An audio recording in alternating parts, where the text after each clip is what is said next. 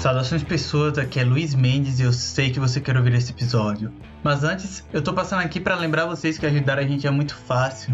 Basta você compartilhar esse episódio em suas redes sociais para que mais pessoas tenham acesso a ele, ouçam e discutam esses temas que a gente está trazendo. Não se esqueça também de seguir a gente em nossas redes sociais, arroba tanto no Twitter como no Instagram. Acompanhe e não perca nenhum episódio que vamos estar lançando. Se você quiser também ajudar com grana para financiar esse projeto, garantir que vamos continuar mantendo ele e até que possamos melhorar tanto a qualidade de nossos equipamentos como a nossa edição, ter uma frequência maior de episódios. Já pensou ter um miado podcast toda semana? Então, isso pode ser a realidade se nós conseguirmos financiamento para isso. Então, se possível, Considere apoiar a gente no nosso apoia.se barra podcast, doando qualquer valor, até mesmo um real, já seria um apoio muito importante para a gente. Fique agora com o nosso episódio e obrigado pela audiência.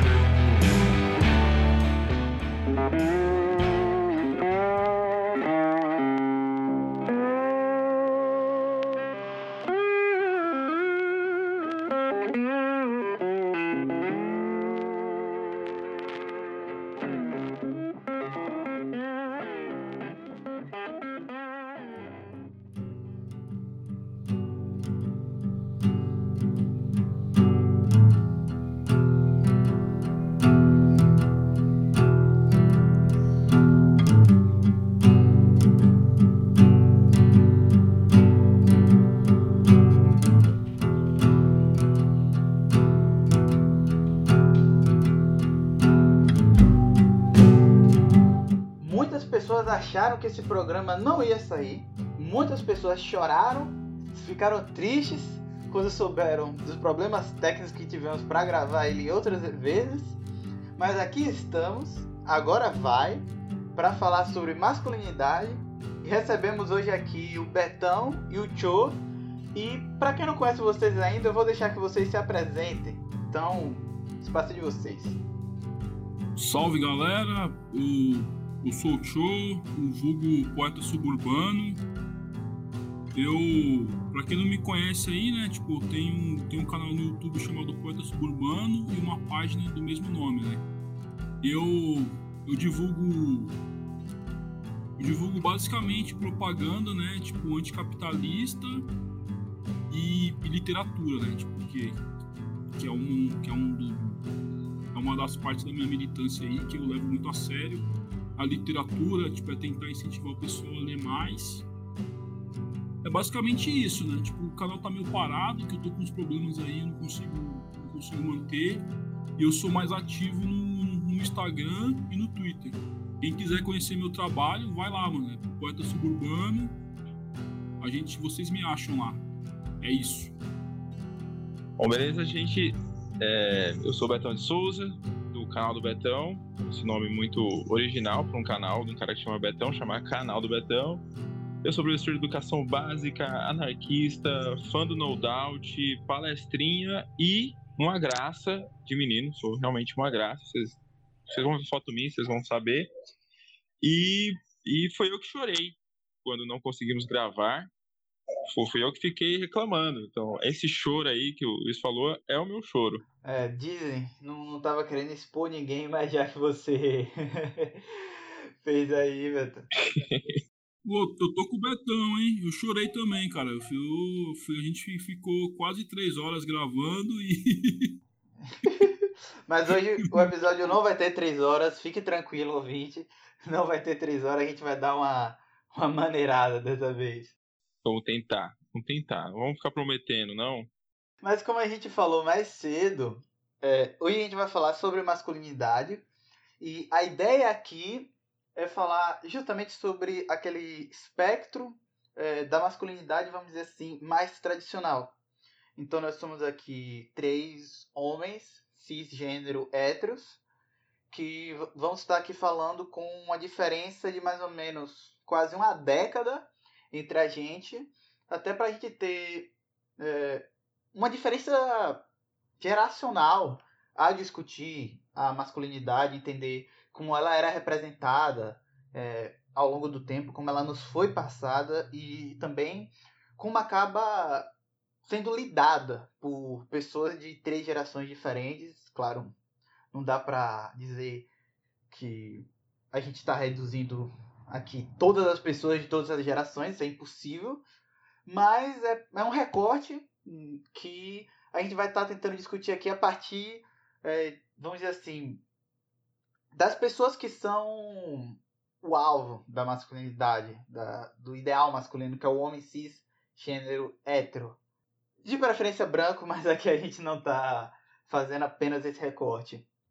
Então, é, para começar essa discussão, eu acho que um bom caminho é talvez a gente falar justamente da base, que é a própria criação, é, a, edu a, a, educação que nos é passada enquanto criança, enquanto jovens, é, como são esses contatos com a masculinidade, seja com outros garotos na escola, na, na vida social, seja com nossos pais, tios, ou até nas mídias que consumimos, porque, claro, a criação tem um papel muito importante em como a gente vai acabar entendendo a masculinidade, mesmo que não necessariamente nesses termos, mas vai assim dar os fundamentos, não é?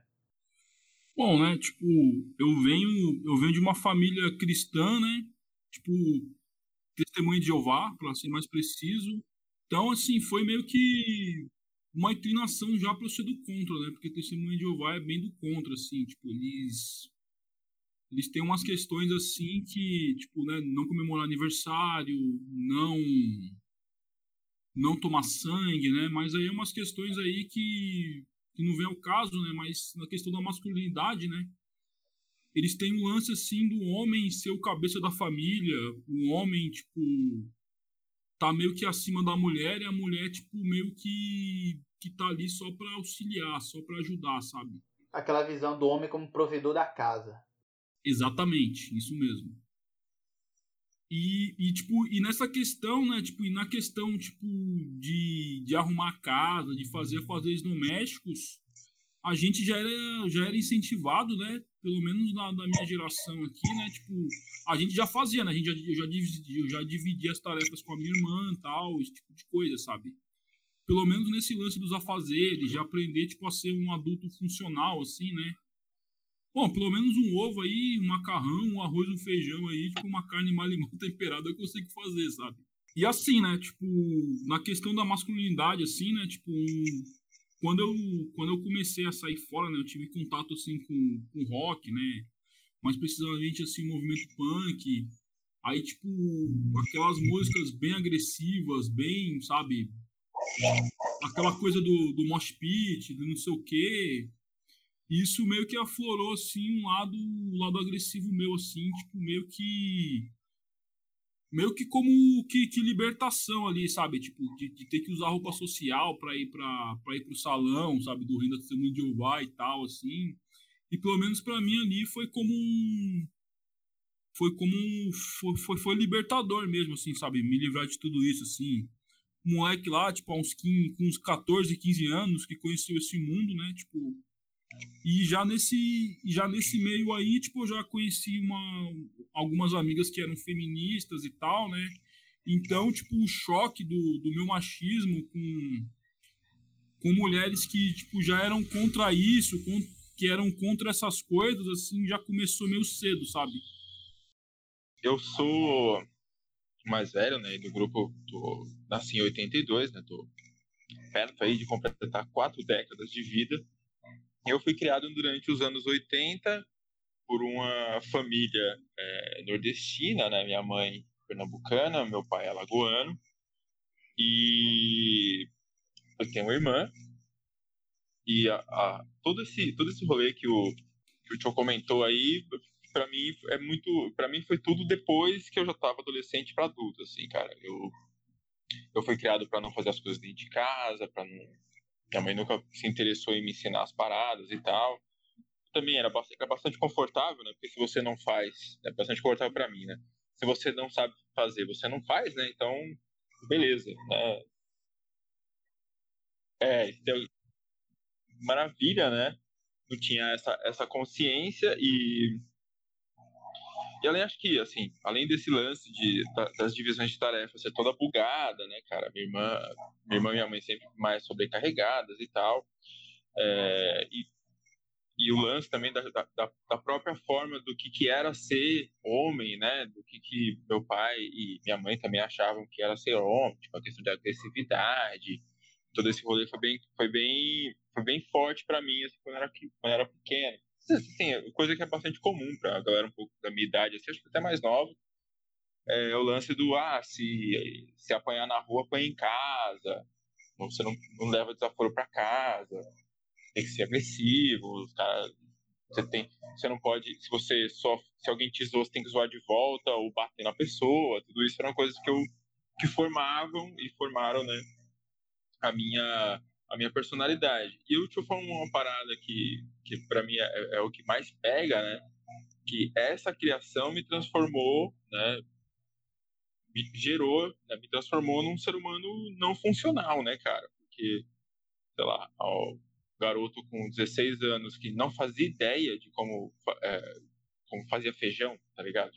Não é, não é que eu não sabia fazer, tipo, eu não fazia ideia. Assim, né? Tipo, todo o processo, tá ligado? De ter que comprar, de ter que escolher o feijão, de, de ter que lavar o feijão. Se passasse uma semana sozinho em casa, eu morria de fome. Pô, eu morria, cara. Ia ter que O que eu sabia fazer era colocar coisa no micro-ondas, tá ligado?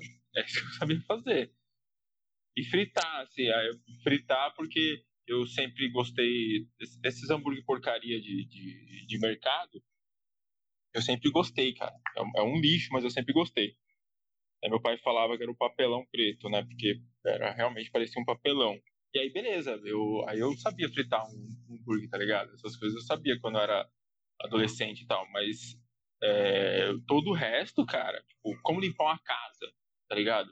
Assim, coisas que, que são muito triviais, assim, que deveriam ser muito triviais, todo mundo deveria saber, e eu não sabia, cara, não, não sabia. Tipo, tive que ficar adulto para começar a ter a saber dessas paradas. Então, o lance da, da criação para mim é muito determinante. Porque também diferente do Cho, eu fui ter contato com, com nomes, com, com, palavras como feminismo, assim, cara, nem, acho que eu não, eu não lembro de eu não lembro de, de, de, de, de isso, disso ser assunto na escola, tá ligado? Eu lembro disso ser assunto já quando eu já estava militando politicamente. E aí, tipo, ah, é isso, saca? Não, não tinha essa de. Eu tinha amigas, né? Tem minha irmã, hoje, né? Feministona tal. Mas ali naquele período que eu comecei a ser adolescente, 93, 94, 95, 96, ali, não, não se falava disso, né? Não era, um, não era um assunto, tá ligado? Então, eu fui lidar com essas paradas já muito, já não maduro, né, mas já já formado, né, já, já um ser já um ser humaninho já. Pelo menos no meu meio, né, tipo assim, né, tipo é, esse lance do, do machismo aí, tipo, né, não, não, tinha, porque tipo, ai, eu, eu cresci vendo os homens aqui da minha família fazendo carne junto com as esposas e tal, sem esse lance de que a mulher fazer vai estragar a carne e tal, mesmo no churrasco, tá ligado? Mas, tipo, tem umas outras questões aí que depois a gente vai adentrar que, que já começa a entrar o machismo, sabe? Mas pelo menos nesse, nesse ponto aí não tinha. Eu acho que o ponto em comum de nós três, quando a gente vai ver a questão da criação, é principalmente a violência. Porque o Betão teve essa questão aí da de ser criado, assim, vamos dizer, acomodado, em que as mulheres faziam tudo.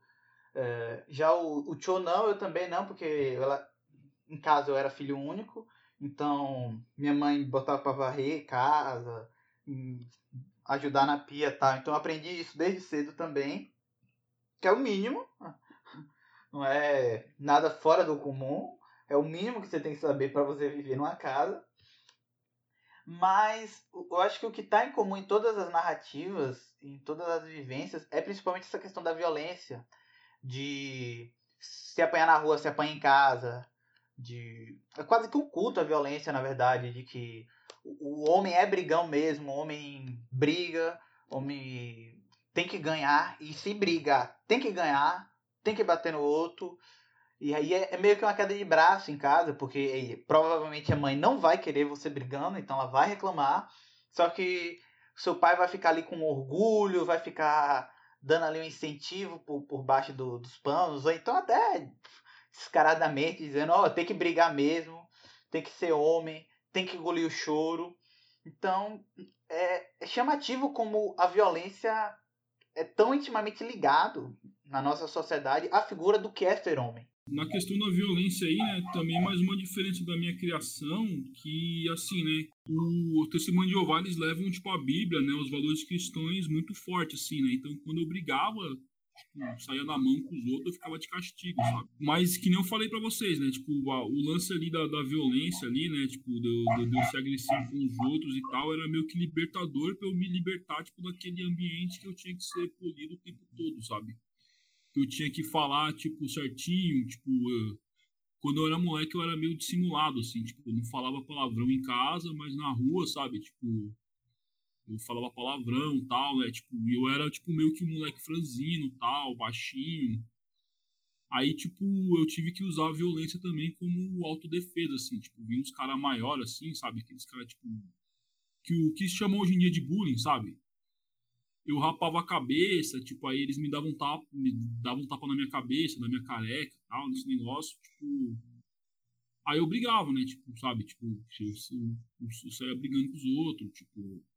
Uma vez eu te, eu, eu ganhei uma bola do meu pai, tipo, eu dei uma bola, tipo, eu, eu cedi a bola pro pessoal jogar, tipo, na rua, sabe? Aquela coisa de moleque, sabe? Jogar bola na rua com um golzinho de pedra e tal. Aí Aí, tipo, deu a minha, deu a minha hora de entrar, né? Tipo, o cara mais velho não queria, tipo, devolver a bola, mano. Eu peguei uma pedra, uma pedrona mesmo, taquei no pé do cara, tá ligado? Como uma autodefesa, tipo. E isso no, no meio do rock também foi, né? Como, tipo, eu era magro tal, tipo, hoje em dia, tipo, eu tenho uma fisionomia forte, assim, né? Porque eu engordei, mas quando eu era mais novo eu era bem magrelo tal, tipo assim, né? Aí os caras vinham levar uma, né? Tipo, já, já fui intimado, esse bagulho de banda. Tipo, é, tem que ser manja da banda. Vi uns cinco caras pra cima de você e tal, né? Aí teve. Quando eu não aguentava mais, eu tive que chegar, tá ligado? Ameaçar os caras mesmo. Tipo, dar garrafada na cabeça da, da, das pessoas, tipo. Sabe? E ir pro, ir pro vamos ver mesmo pra briga assim, pra eu ser respeitado, sabe? Porque enquanto eu deixava, tipo, o pessoal levar uma comigo, tipo, eu não era respeitado, sabe? Até entre as mulheres também, tipo, ah, você, você é cuzão, você, tipo, você é fraco, sabe? Esse tipo de coisa, sabe? Tipo, aí no meu caso, assim, o lance da violência, tipo, ele veio dessa forma, sabe? Pra eu poder me afirmar, tipo, e impor respeito. Mas isso é interessante disso que tu falou da, vamos dizer assim, da hierarquia social que é criada em volta da violência sabe? É quase como se fosse animais, literalmente animais mesmo, aqueles animais que em um bando os machos ficam disputando para ver quem é o alfa. Então, acaba acontecendo de às vezes não é nem que a pessoa, não é nem que o, que o jovem quer brigar, só que o meio é, bota nele essa pressão social para que ele seja briguento, para que ele seja violento. É, não é um negócio que às vezes vem de casa, mas é um negócio que, que tá na sociedade e aí no seu meio, seus amigos, e que se você não não participar desses ritos tal, você é visto como, você falou, alguém fraco, alguém à parte, alguém que, que não tá no direito de estar tá participando daquele daquele grupo. Isso tem, tem a ver, assim, muito com a forma como, uh, como o machismo está inserido de uma maneira que parece pra gente tão natural que a gente não questiona, tipo, por que, que o show tinha que sair na mão com os moleques? A gente vive né, nessa sociedade em que a violência é valorizada porque a violência é ligada ao que é ser homem, ao que é masculino, e por isso pode mudar bala, pô, pô bater sim que, que tá suave, que tá dentro dos conformes. Porque é, é, é, muito como eu como eu lembro de, de, de, passar a minha, minha infância e adolescência, assim, tipo, sei lá, uh, alguma festa na família, juntava os mais velhos ali, meu pai, meus tios e tal. A principal história que eles contavam era a história de né, cara? Era a história de quando saiu e brigou não sei onde, quando bateu o carro e brigou. Era sempre essas histórias que, que formavam, né? o, o meu imaginário ali de, ah, beleza, isso é ser homem, que meu pai tá falando isso, meu tio tá falando isso, o amigo do meu todos os caras estão contando o mesmo tipo de história, né? Isso forma o que a gente é. E, e, isso só é valorizado, né? Vou me repetir aqui, mas para deixar claro, isso só é valorizado porque o masculino é mais valorizado que o feminino. E a violência é, é ligada ao masculino. Então a violência é legal ser passivo ou pacífico, né? que eu acho que é a palavra mais certa, ou simplesmente não ser um idiota, né, que sai brigando toda hora, é, é considerado uma, uma qualidade feminina. Você é o marido, você é a, é a mulherzinha, entendeu? Porque você não briga, porque ah, os caras falam merda pra você e você não faz nada. Você é mó mulherzinha, você é viadinho. Não, essa própria noção de que de você usar mulherzinha como insulto, num tom pejorativo, para dizer que aquela pessoa não é homem, já mostra muito essa esse entendimento social de que ser homem é bom e ser mulher é ruim. Ah, exatamente, cara. Tipo, e assim, né? Uma parada que é, que é do universo masculino, assim, né? Tipo, é o videogame, né? Tal, né? Tipo. E, mano, eu adoro jogo de luta, tá ligado? Tipo, The King of Fighters e tal, sabe? Street Fighter, só que eu sou péssimo. Sou péssimo. Tipo, jogando contra, assim, se for uma pessoa que consegue dominar melhor, assim, alguns personagens, assim, é mais calmo, né? Tipo, ganha de mim fácil. Aí, mano, uma vez eu fui tirar um contra com uma amiga minha, mano, eu perdi, tá ligado? Eu perdi pra ela tal. Mano, eu fui aloprado, cara. Tipo, ah, você tá perdendo pra uma mulher que não sei o que e tal, tá ligado? Tipo, Tipo assim, perder pra homem era aceitável, mas pra mulher não, tá ligado? Tipo, era meu ensinança aí que vocês estão falando, sabe? Tipo, eu lembro dessa história aqui agora. E tem também, se falou de videogame, acabei lembrando, que é também a questão da, da mídia. Que, se você for parar pra pensar, a mídia produzida para o público masculino tem uma linguagem, que é a violência. Se for literatura, é literatura de guerra, é sobre os grandes heróis. Você vê filme, são filmes de guerra, são filmes de violência, os filmes de ação dos anos 80, para pensar aqueles brucutu com armas disparando enlouquecidamente. Pensa o que aconteceu com a franquia Rambo, por exemplo. Rambo vem de um livro que, que discute os traumas de guerra e a dificuldade de um ex-combatente de se ressocializar de ser aceito na sociedade de novo depois de voltar do conflito, da guerra do Vietnã. E aí no primeiro filme, Rambo mata uma pessoa. A partir do segundo filme, que já não tem mais inspiração nos livros, é roteiro do Stallone, ele mata de umas 70. Vira um filme de guerra. Um massacre, tá ligado? E aí cada filme vai piorando. Então, e aí, videogame também que você falou, a, a massiva quantidade do, do, dos videogames que, que são produzidos, que é uma mídia muito pensada para o público masculino, que historicamente tem muita representação do público masculino, de consumo por homens, é, ela é vista como algo masculino, e a maior parte de seu conteúdo é um conteúdo voltado para violência, dos mais diversos tipos. É, seja, vamos lá, desde Pokémon que você captura o bicho e você faz uma rinha de galo, entre os pokémons, até jogo de espada, jogo de tiro, é tudo voltado na violência. Então, é, você tem um papel muito grande também da mídia de normalizar essa violência que já é muito normalizada pela sociedade. Porque são os heróis. Pense, uma criança em formação vê no Rambo um herói, vê guerreiros heróis. Então, o que, é que ele vai querer fazer? Ele vai querer imitar o herói dele. Ele vai querer sair na porrada com todo mundo. É, exatamente, tipo, mano, meu finado vô, cara, ele botava aí meus filhos pra brigar, pra, pra, pra lutar karatê lá, tá ligado? Ele ficava vendo. Falava, catere, fala, ah, vamos brincar de cateretê aí, tipo, a gente via aquele filme do Van Damme, Karate Kid e tal, e a gente brigava, tá ligado? Tipo, tipo, como eu era, tipo, um pouco mais mais de boa, assim, né? Eu era sempre o Daniel San e meu primo lá era o Johnny, tá ligado?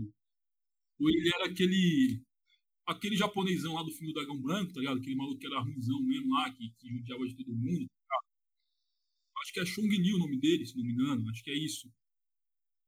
Aí, tipo, a gente. Era isso, né? Tipo, tal, tá ligado? Tipo, esse lance aí, tipo, é interessante mesmo.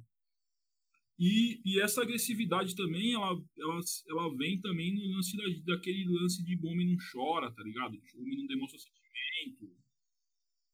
E não sei se você já, já, já leram um texto sobre o filme Clube da Luta, né? Que fala, tipo, o Clube da Luta não é sobre homens, é sobre meninos. É tipo, é sobre um cara que não sabe lidar, tipo, com uma mulher no universo dele, né?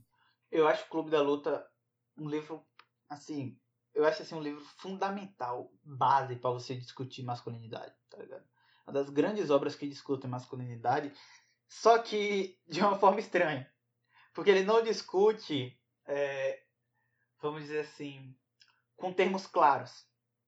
Ele faz assim uma sátira da masculinidade, a sátira mais exagerada possível, a ponto de a galera não entender que é uma sátira e achar que é um culto à violência. Mas no meu entendimento, nas minhas leituras, é uma grande sátira à masculinidade. Como tu falou, a, a um cara não saber lidar com mulheres. O cara não saber lidar, né? Com, com, com praticamente nada, né? Na real. Porque o, o personagem sem nome, né? O, o, o, o, narrador ali e tal, ele representa um monte de, de, de, de, de homens, né? Assim, em, em maior ou menor grau, né, cara? Porque é, é justamente o que a gente tava falando, assim, o cara não cara não sabe lidar ali com, com sei lá, um, talvez um princípio de depressão, o cara não sabe lidar com a frustração dele no trabalho, ele não sabe lidar com nada disso. E, e, ele não ele, ele não sabe lidar e ele não quer lidar com aquelas paradas. Assim, eu só vou fingir que isso não está acontecendo.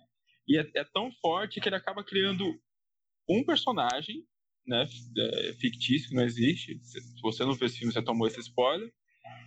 Para esse cara lidar com as coisas e não, não, e não lidar com esse problema, mas que o cara cria todo um outro universo pro cara não ter que lidar com a realidade, né? É muito doido.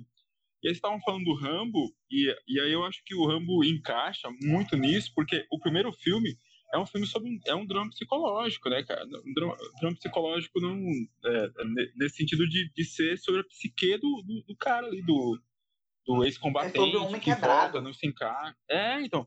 E aí, porra, aquele monólogo dele no final, que pô, ele, ele chorando, gritando e falando uma porrada de coisas e tal. Cara, é, é aquilo.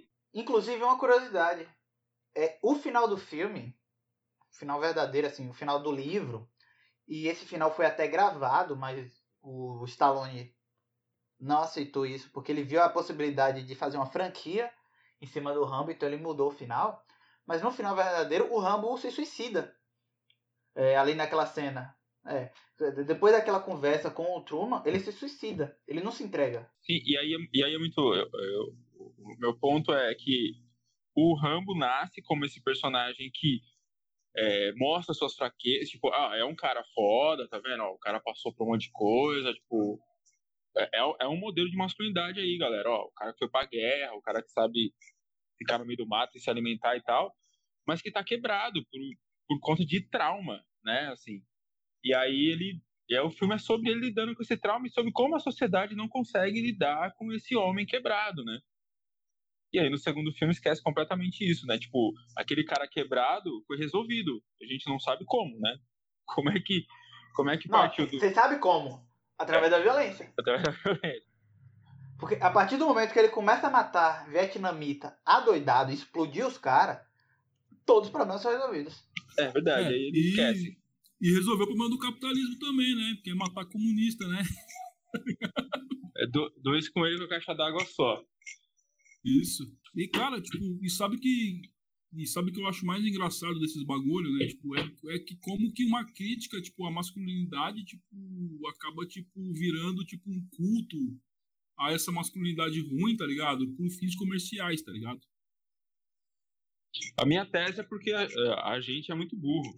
Homem é, é, homem é muito burro. Assim, no, no, no, geral. A gente não entende. Assim, ah, beleza, nós três entendemos o, o filme. Ok. Mas, mas a gente. A, a maioria das pessoas não consegue compreender, né, cara? Porque. Eu não diria nem que não é que não consegue, eu diria que não tem esforço. A pessoa não se propõe a ver o filme com um olhar crítico de pensar, tá, qual é a mensagem que esse cara tá querendo passar? A pessoa vê aquilo como entretenimento. Esse é um dos grandes males do, do século XXI, é que a gente está consumindo muito entretenimento. E é entretenimento vazio que, tipo, acostumou a gente a ver um negócio e não parar para pensar. E aí o cara vê um filme desse e acha que é só a estética legal do clube da luta dos caras trocando porrada. É, eu acho que tem outro. Além disso, que eu concordo pra caralho, é que tem outro lance que, assim, tudo que representar o status quo, a gente não vai achar que tá estranho. Porque pra gente o status quo tá suavão. Né? Eu não sei se vocês viram. É, te, saiu o filme ano passado, é, o Enola Holmes, conta a história da, da, da irmã mais nova do Sherlock Holmes.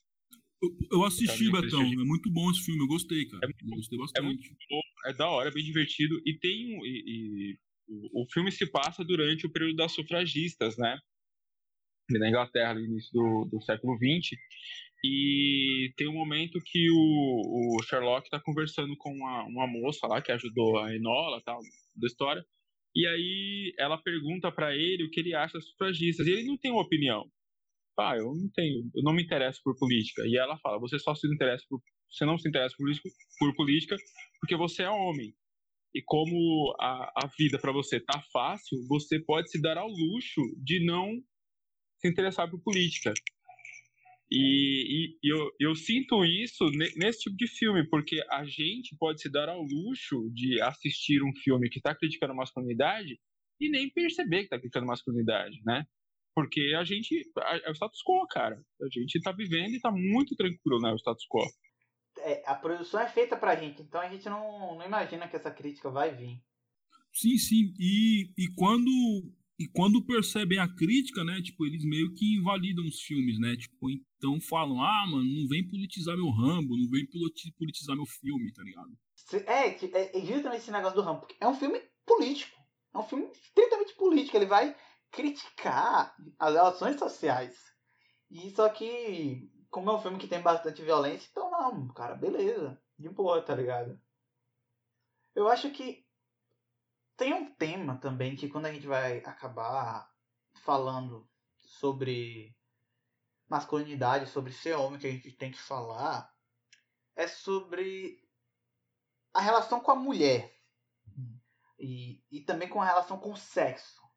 Como isso é entendido. Claro, aqui entendendo masculinidade com o perfil idealizado masculino do homem cis, cisgênero hétero que, que é para quem a boa parte dos conteúdos é feito, entre eles uma das empresas que mais movimenta dinheiro no mundo, que é a empresa pornográfica, que movimenta bilhões e bilhões de dólares todos os anos e também financia esquemas de de prostituição infantil, de pedofilia e várias outras coisas que a gente tenta jogar para debaixo do, do tapete, porque não é conveniente lembrar disso no momento que você está consumindo pornografia.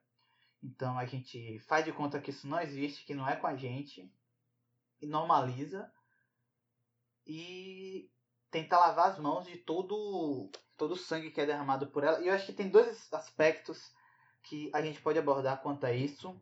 O primeiro é dizer assim, justamente essa questão mais material, mais objetiva do, das forças que movimentam a, a pornografia, da, da força econômica, é, do que destrambelha lá na frente, com, como falei, de tráfico de, de mulheres, é, estupros e tudo mais, mas também a questão de como isso acaba moldando o que é ser homem porque também faz parte da construção na juventude de que o, o homem é esse ser másculo.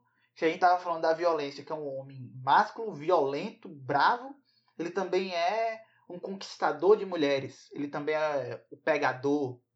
Ele também é um, um transudo, vamos dizer assim, que consegue que consegue ficar com qualquer mulher que ele quiser, consegue conquistar qualquer mulher e consegue levar ela à loucura, sabe? Então acho que tem esses dois temas bastante interessantes. Qual vocês querem trabalhar primeiro? Soltar essa bomba para vocês. Bom, sobre a pornografia aí, né, mano? Tipo, como eu sou um leitor assíduo aí do, do Byung-Chul Han, tem um capítulo dele, do, do livro dele Agonia do Eros, Que eu vou ler aí o comecinho, tá ligado? Que, que ele fala, tipo, que ele mostra, tipo, a visão que eu, que, que eu aprendi a ter da. Que, que, que, eu, que eu tive posteriormente à pornografia, né? Tipo, quando eu comecei a questionar, né? Tipo, os males que ela me faz, tal. Como é que ela me faz ver, ver as mulheres, etc e tal. Ele fala assim, ó. A pornografia serve ao mero viver exposto.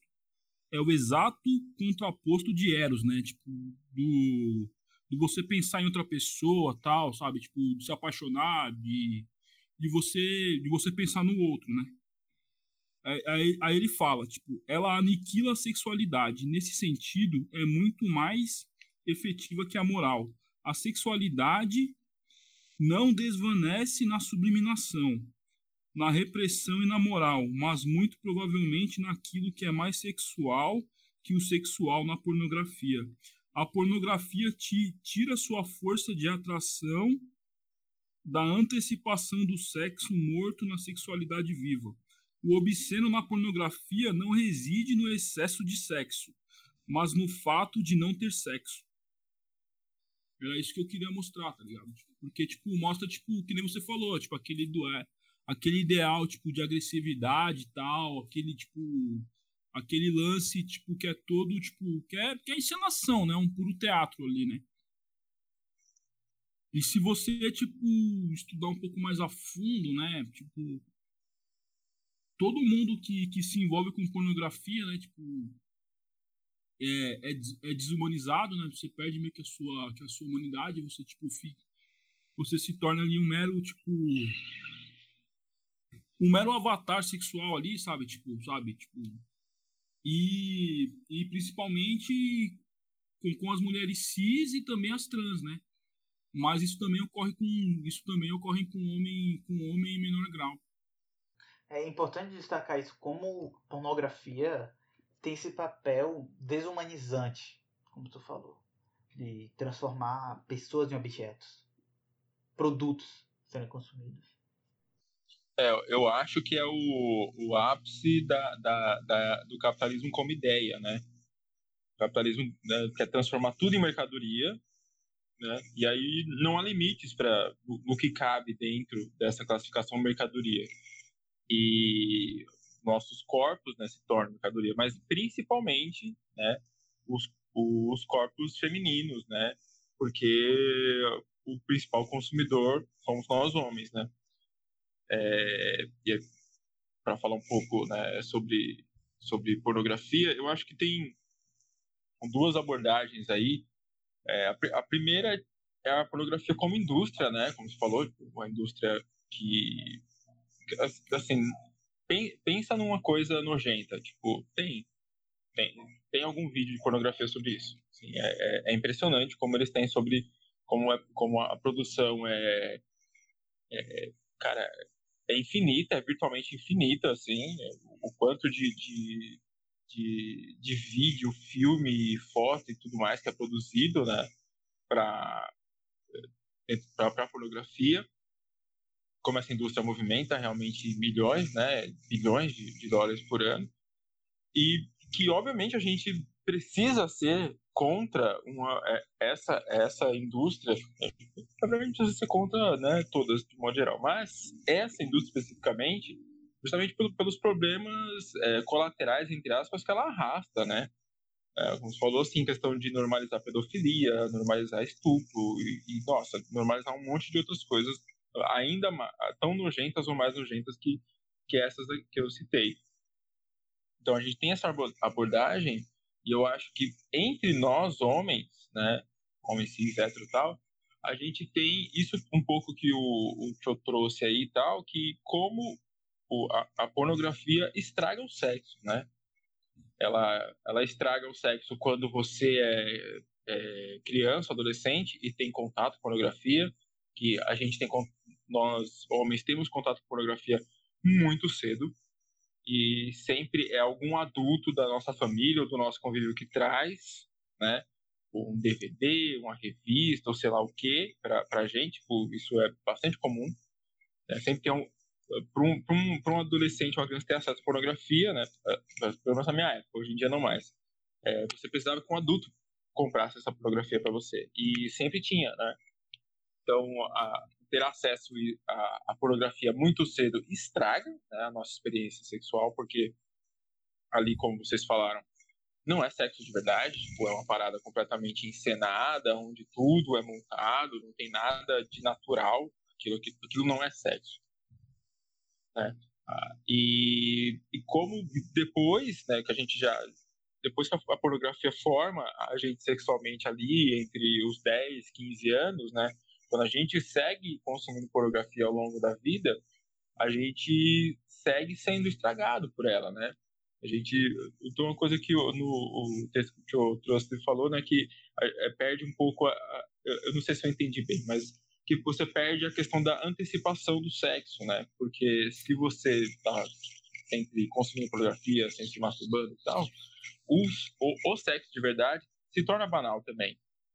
Né? Então, aquela, aquela vontade de, sei lá, vou sair com a minha namorada, com a minha esposa hoje, a gente vai transar e você já sente uma excitação, né? Agora, se você está o tempo todo imerso né, em pornografia, você não vai nunca sentir essa antecipação na real, né? E você vai estar tá ali transando pensando na no vídeo que você viu, entendeu? Uhum. Isso é interessante porque a gente sexo é um tabu de forma geral, não só aqui, mas em muitas culturas, quase todas as culturas, é, sexo acaba sendo um tabu muito forte. E aí você tem um déficit de educação sexual. Então isso não é, claro, hoje está se debatendo um pouco nas escolas, mas não tanto quanto deveria e nem da forma como se deveria. É, mas também em casa, muitas vezes, maioria dos lares não se discute é, sobre sexo, não se discute sobre sobre essas questões de relações pessoais, relações amorosas, relações afetivas. Então, e o jovem tem vergonha de falar isso com seus pais, e os pais não tentam apresentar isso de uma forma saudável, e a escola também não tem o mínimo interesse de apresentar isso de uma forma saudável. O que a escola faz é dar ali o básico da biologia, de que é, existe, é, existe o pênis, o pênis é ligado com o testículo, produz, leva para para vesícula e da vesícula tal, tal, tal. Dá assim, um negócio muito mecânico do funcionamento. E aí sobra nas mãos da pornografia ensinar o que é sexo. E o que a pornografia ensina é que sexo é é uma violência, como a gente estava falando. Então, o sexo é uma quase que uma agressão mesmo. É, é o homem se forçar, é o homem é, agir de forma violenta, mesmo quando a mulher não quer. É, ele se força porque ele pode. E quanto mais violento ele for, mais a mulher vai gostar. Que é um dos grandes mitos aí que a pornografia constrói. E também a, a pornografia constrói é, performances sexuais. Então, isso nunca foi ensinado para o menino, nunca foi discutido. Então, quando ele vai transar pela primeira vez, ou até quando ele vai transar em sua vida pessoal ao longo de sua juventude, ou até de sua vida adulta, o que ele vai buscar no sexo não é uma relação com uma pessoa. Ele não vai tentar construir uma relação, ter uma conexão com aquela pessoa. O que ele vai tentar é performar do mesmo jeito que aquele ator pornô performou. Então ele vai buscar as mesmas posições, ele vai buscar os mesmos movimentos e ele vai imitando, sabe? Ele transforma o sexo em algo mecânico também, de certa forma. E isso, como, como o tio trouxe no, no texto que ele leu, mata o sexo. É, eu acho muito, muito. Eu sou professor de educação básica, eu dou aula, né? Uma criança de 11 anos até. Dava aula pro até adultos e tal. E eu sou professor de história, então dificilmente, né? Na minha matéria não vai, a gente não vai falar de sexo, né? Naturalmente. Mas adolescentes têm muita curiosidade. E é muito louco que, assim, é, a gente. Não eu mais, né? Mas nós adultos a gente tem essa impressão de que hoje como o acesso à pornografia é muito grande, então os adolescentes sabem tudo. Né? Tem, tem muito. A gente ouve muito isso né, quando está fazendo algum tipo de reunião entre, entre professores para discutir ah, bom, a gente tem que falar é, sobre sei lá, tá rolando um caso de pedofilia, a gente tem que falar com os alunos sobre o, ó, você foi tocado de uma determinada maneira, isso é, isso é errado, isso é certo, sabe? Ter esse tipo de conversa e tal. E não é raro, na verdade, pelo contrário, muito comum algum professor ou professora falar, ai gente, mas eles, nossa, com o celular na mão aí, eles acessam um monte de coisa, eles conhecem um monte de coisa, a gente vai falar, eles sabem mais que a gente, não sei o que e tal.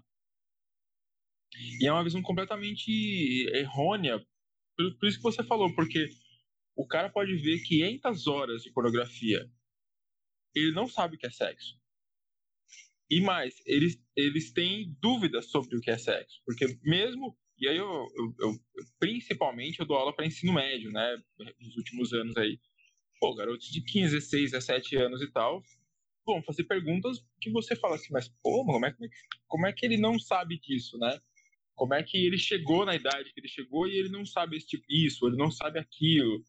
Então, a, a pornografia, ela, ela dá essa falsa sensação também de que ela ensina alguma coisa, né? Assim, de que, não, ó, é, é, é, o, o garoto, ele aprende alguma coisa com pornografia, porque quando eu lembro de ser criança, sei lá, meu tio, ah, aqui a revista que a Playboy, não sei o quê, ou um vizinho amava essas revistas que tinha é, fotos de sexo.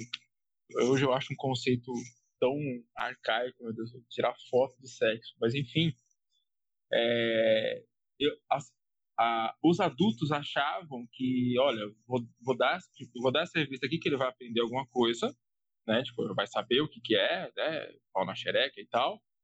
E outra coisa que a gente acabou não, não mencionando isso, né, de formação da masculinidade a partir da pornografia, né, mas que é bom a gente falar, que também trazem a pornografia pra gente quando a gente tem 8, 9, 10 anos, porque ele não vai, ele não virar viadinho. Né?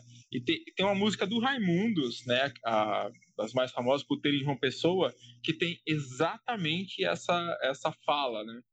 É, que vai levar o, o menino pro puteiro, quando ele é, na, na nossa família nunca teve afrescalhado, né? Tipo, é isso que ele Exatamente. fala. E isso é muito comum, né, cara? Tipo, é, é muito. É uma fala comum.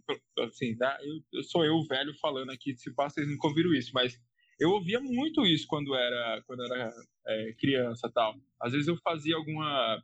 Sei lá, cara. Às vezes, sei lá, uma, uma, uma menininha com um saia assim, aí eu, eu olhava pra menininha de 9 anos, minha mãe ia me repreender, né? Pô, né? Mexe com a menina, tá? Meu pai, opa, deixa o menino aí, que, que viadinho e tal.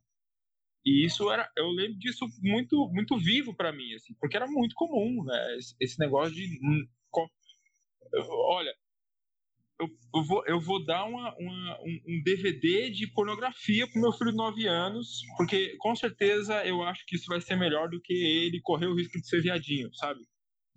Qualquer coisa isso é uma questão também da, da pressão que você tem para que se você nasce é, se você nasce homem que você performe esse ideal masculino e que você pegue mulher, que você se relacione com muitas mulheres, tantas quanto você puder, principalmente uma pressão de outros homens.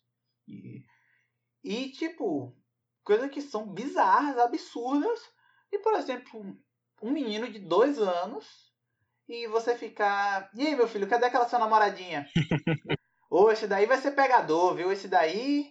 A mamãe que segura as filhinhas, porque esse daí, quando passar, vai levar tudo e tal. E é uma criança de dois anos, cara. É foda.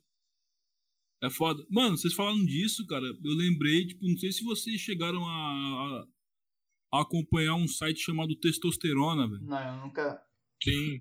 Então, tinha, tinha lá um personagem olha, lá chamado olha, Jack olha, Testosterona. Olha aí a, a diferença aí, aí, de idade. Olha a diferença aí. de idade aí, tio. É, o, tipo... o, o, Luiz, o Luiz chegou na internet esses dias, já tinha asfalto quando ele chegou na internet. É verdade, cara. Ah, é verdade, na internet verdade. era tudo mato, pô. A galera ainda usava Orkut. É, na minha época era tudo mato mesmo. Então, é verdade, né, tipo, aí tinha esse blog aí, né? Tipo, aí se liga, né? Você falou, tipo, de, de estimular a sexualidade cedo, não, né? Aí tinha um personagem chamado Jack Testosterona, né? Que, tipo, que, que ele, tipo, ele nasceu, né? Tipo, aí botou a mão no peito de uma enfermeira peituda e teve a sua primeira, assim, teve a sua primeira ereção. Tipo, a piada era essa, tá ligado? Tipo, o moleque, tipo, acabou de nascer e já tava bulinando ali, tipo, a enfermeira peituda e já ficando de pau duro, tá ligado? Um recém-nascido. A piada era essa. E na época, né, eu não tenho a consciência que eu tenho hoje, eu achava aquilo engraçado. Você ver como é que é. O papel que a mídia tem de, de normalizar isso, o tanto de piada que a gente tem com relação a sexo. Pô, você pega anos 80, 90, pega Didi, Trapalhões. Três em cada cinco piadas são sobre mulheres gostosas. Ou sobre a sexualidade de um deles. Ah, a minha geração, assim, né, cresceu assistindo American Pie, né? Nos anos 80 tinha aquele filme Porks, tá ligado? Que era tipo. American Pie do meu tempo. Mesma, que era a mesma ideia. American Pie 2000 ah, já. American Pie. É, ó, 2000, né? Ó, é, Escolinha do Professor Raimundo, Praça é Nossa, todos esses programas do Cacete Planeta e tal, tinha a gostosa, ou as gostosas, que só tinham a função de serem as gostosas.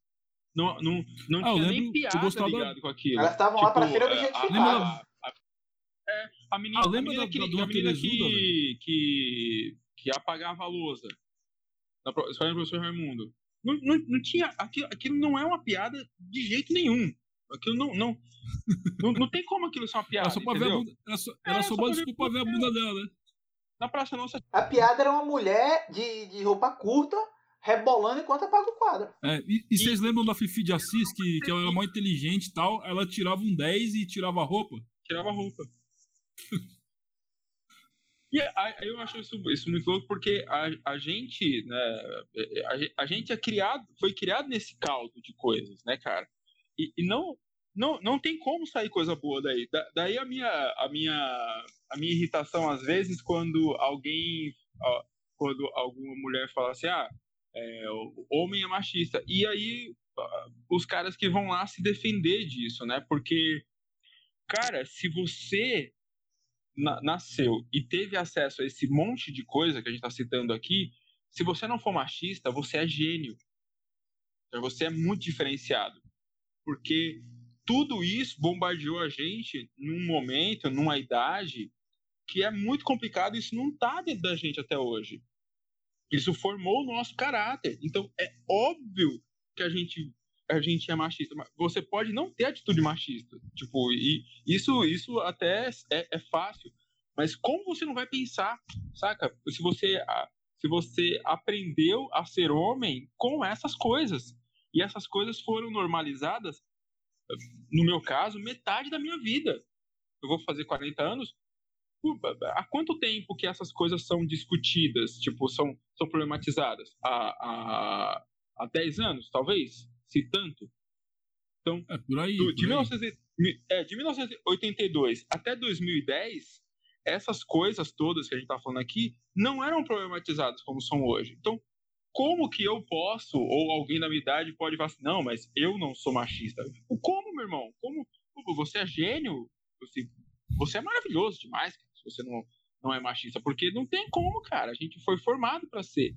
E é por isso que é importante a gente apontar, as pessoas apontarem pra gente falar assim: ó, isso aí você tá fazendo ou falando é machista. Porque, cara, como é que eu vou saber, velho?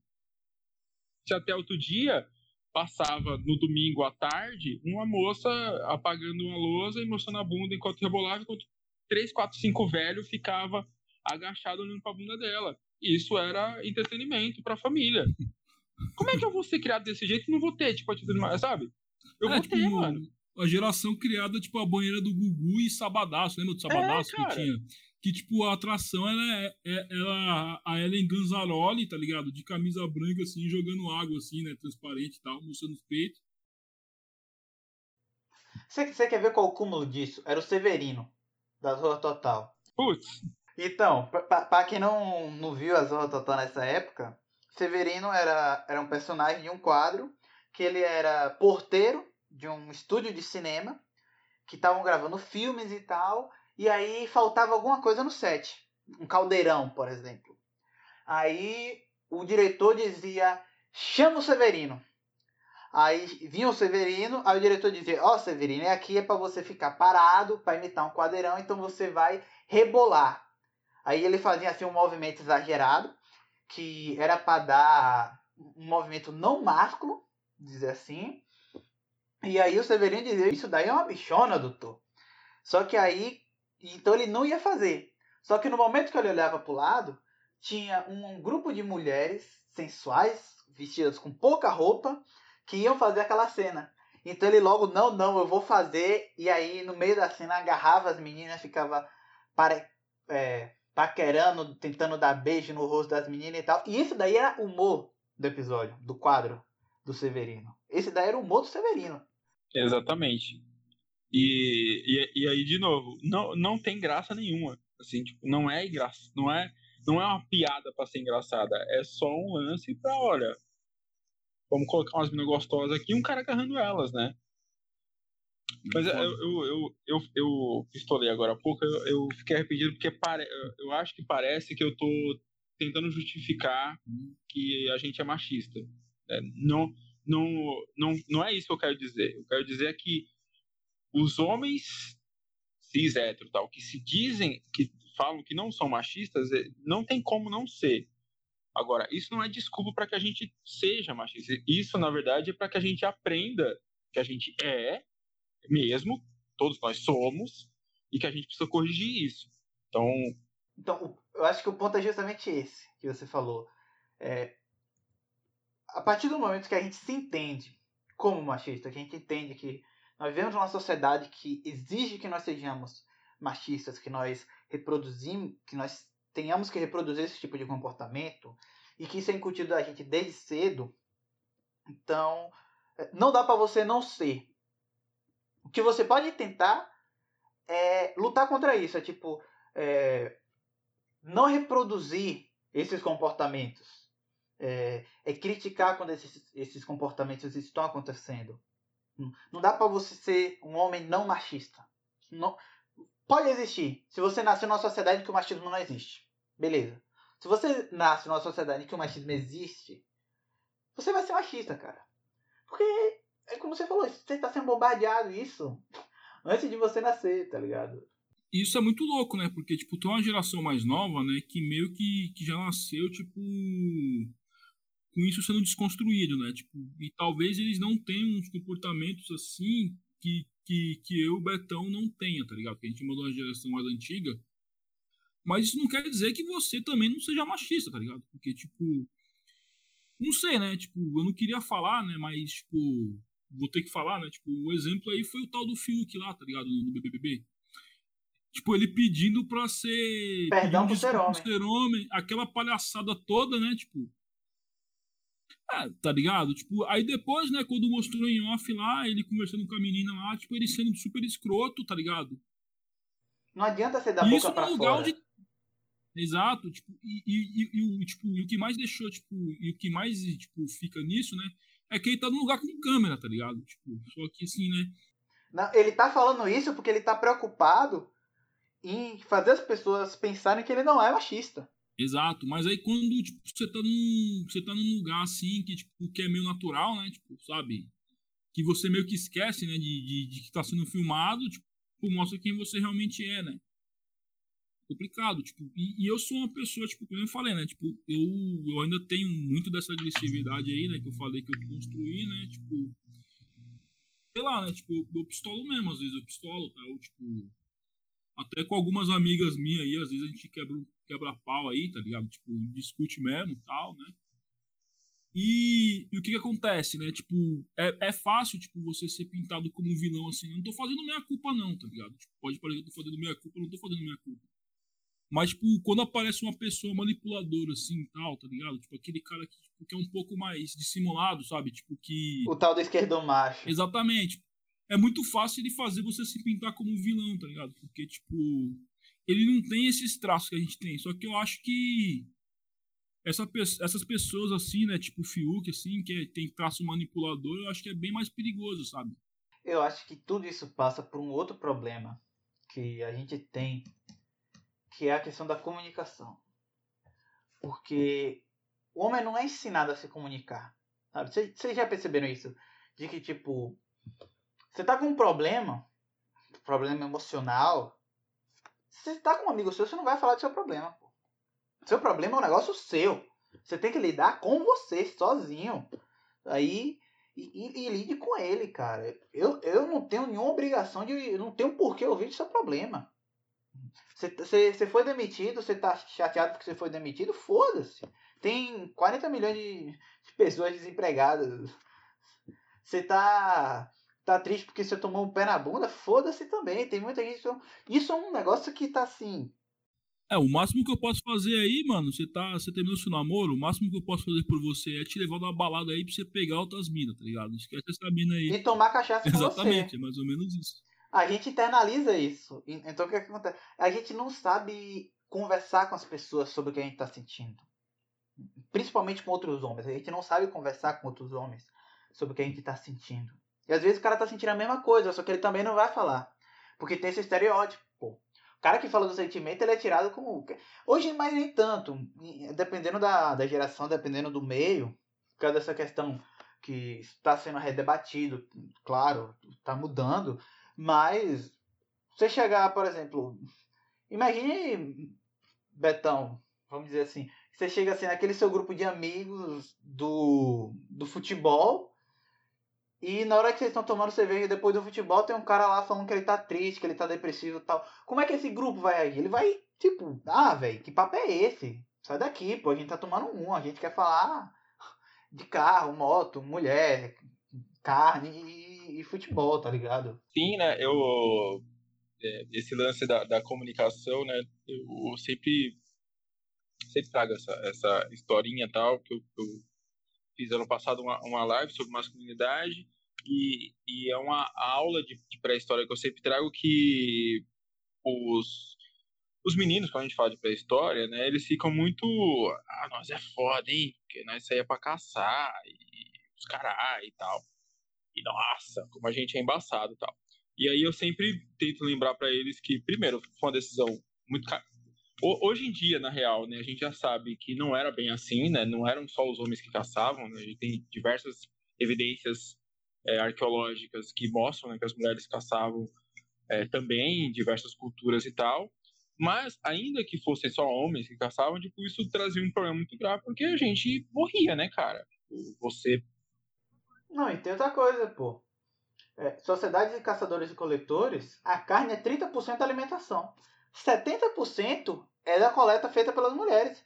Então, na verdade, quem bota comida na mesa era a mulher. Era a mulher. O cara só, só saía para tentar morrer, né? Porque é exatamente isso, né? Porque qualquer um de nós aqui, nu, a gente perde com a capivara. Fácil. A capivara deita a gente tranquilo. E o pior é que nunca é, um, é uma capivara, nunca é uma capivara, são 15 capivaras, porque elas andam em bando. É. elas nunca estão sozinhas, mas, mas mesmo se elas fizerem uma rodinha e falar só vai um, e nós for trocar com a capivara, a gente apanha na capivara. Sem, sem, sem armas, a gente apanha para ela. Mas aí, e aí para caçar, né, o, a, a, toda essa tese, né, da quantidade de, de, palavras que os homens falam e as mulheres falam. As mulheres falam mais que os homens, né, no geral. E aí, uma das teses para isso é a questão do, de como a gente se comportava para fazer caça, porque aí, para você caçar, você não pode ficar falando, pode ficar, eu posso ficar gritando aqui, é, tio, o antílope passando aí, porque aí o, o antílope vai correr. O animal ouve. É, já era. Já as, já as mulheres que precisavam coletar, precisavam cuidar das, das crianças e tal, elas tinham que falar, elas, elas tiveram que desenvolver a linguagem muito mais é, do que os homens. E aí, os homens têm. Nós homens tem, temos muito orgulho desse rolê, assim, de que. E a gente tira muito sarro de que a mulher fala demais. Nossa, não sei o quê. Mulher, mulher fofoqueira, e tal. E, e, e, na real, homem é fofoqueiro pra caralho, mas enfim. A gente tem muito esse orgulho dessas coisas e tal. E na sociedade que a gente vive hoje, todas as características que a gente associa com homem das cavernas e tal, que é saber caçar, que é ter, ter lateralidade, que é saber pegar um caminho, que é, enfim, né, ter noção de espaço tal, nenhuma dessas características é importante na sociedade que a gente vive hoje, né? Você saber um caminho, cara, o Waze sabe, você não precisa saber, né? E a, a, a, característica mais importante que a gente desenvolve, que a gente precisa hoje em dia, independente da sua, da sua profissão, é comunicação. Você precisa saber comunicar as coisas. E a gente não sabe, né? Como vocês falaram, é, é muito comum quem, quem, quem sai com, com, os, com os camaradas para ir num rolê ou outro, sabe que é muito comum a gente entrar no carro e ligar o som e ninguém conversar porra nenhuma, cara. Eu acho, inclusive, bastante interessante o quanto o homem gosta de som alto. Que é um negócio assim que eu, eu nunca entendi por quê. Por que que junta três, quatro caras, bota uma mesa, cerveja em cima da mesa, um fundo de som atrás do cara, o fundo papocando de zoada, você não consegue ouvir porra nenhuma. Seu ouvido dói, você sai assim surdo, mas os caras estão ali, não trocam uma palavra, fica só bebendo e ouvindo som. Eu nunca entendi esse fenômeno. Eu lembrei do amigo Eita, meu. Você, você ouviu um som na casa dele, tá ligado? Ele gostava de metal e tal, né? Eu só tocando ideia lá, eu tocava música que ele gostava e falava, mano, isso aí é som, mano. Aumentava o volume, tá ligado? Tipo, estuprava o som, tipo. Você não ouvia mais porra nenhuma. Ele se empolgava falando da banda lá que ele gostava tal. E, mano, é essa fita que o Luiz falou, tá ligado? É aquele som alto lá, tipo, e ninguém escutava ninguém, tipo, e ficava só ouvindo a música mesmo, né, tá ligado? Tipo, eu lembrei desse. O som é para preencher o vazio, né, cara? Que, que, que nos que acomete nos homens. A gente não sabe conversar das paradas, velho. Não sabe. A gente, a gente precisa ter um tema, tipo, ó, vamos falar de futebol? Aí beleza, vamos falar de futebol. Vamos falar. Aí a gente vai falar desse outro rolê e tal.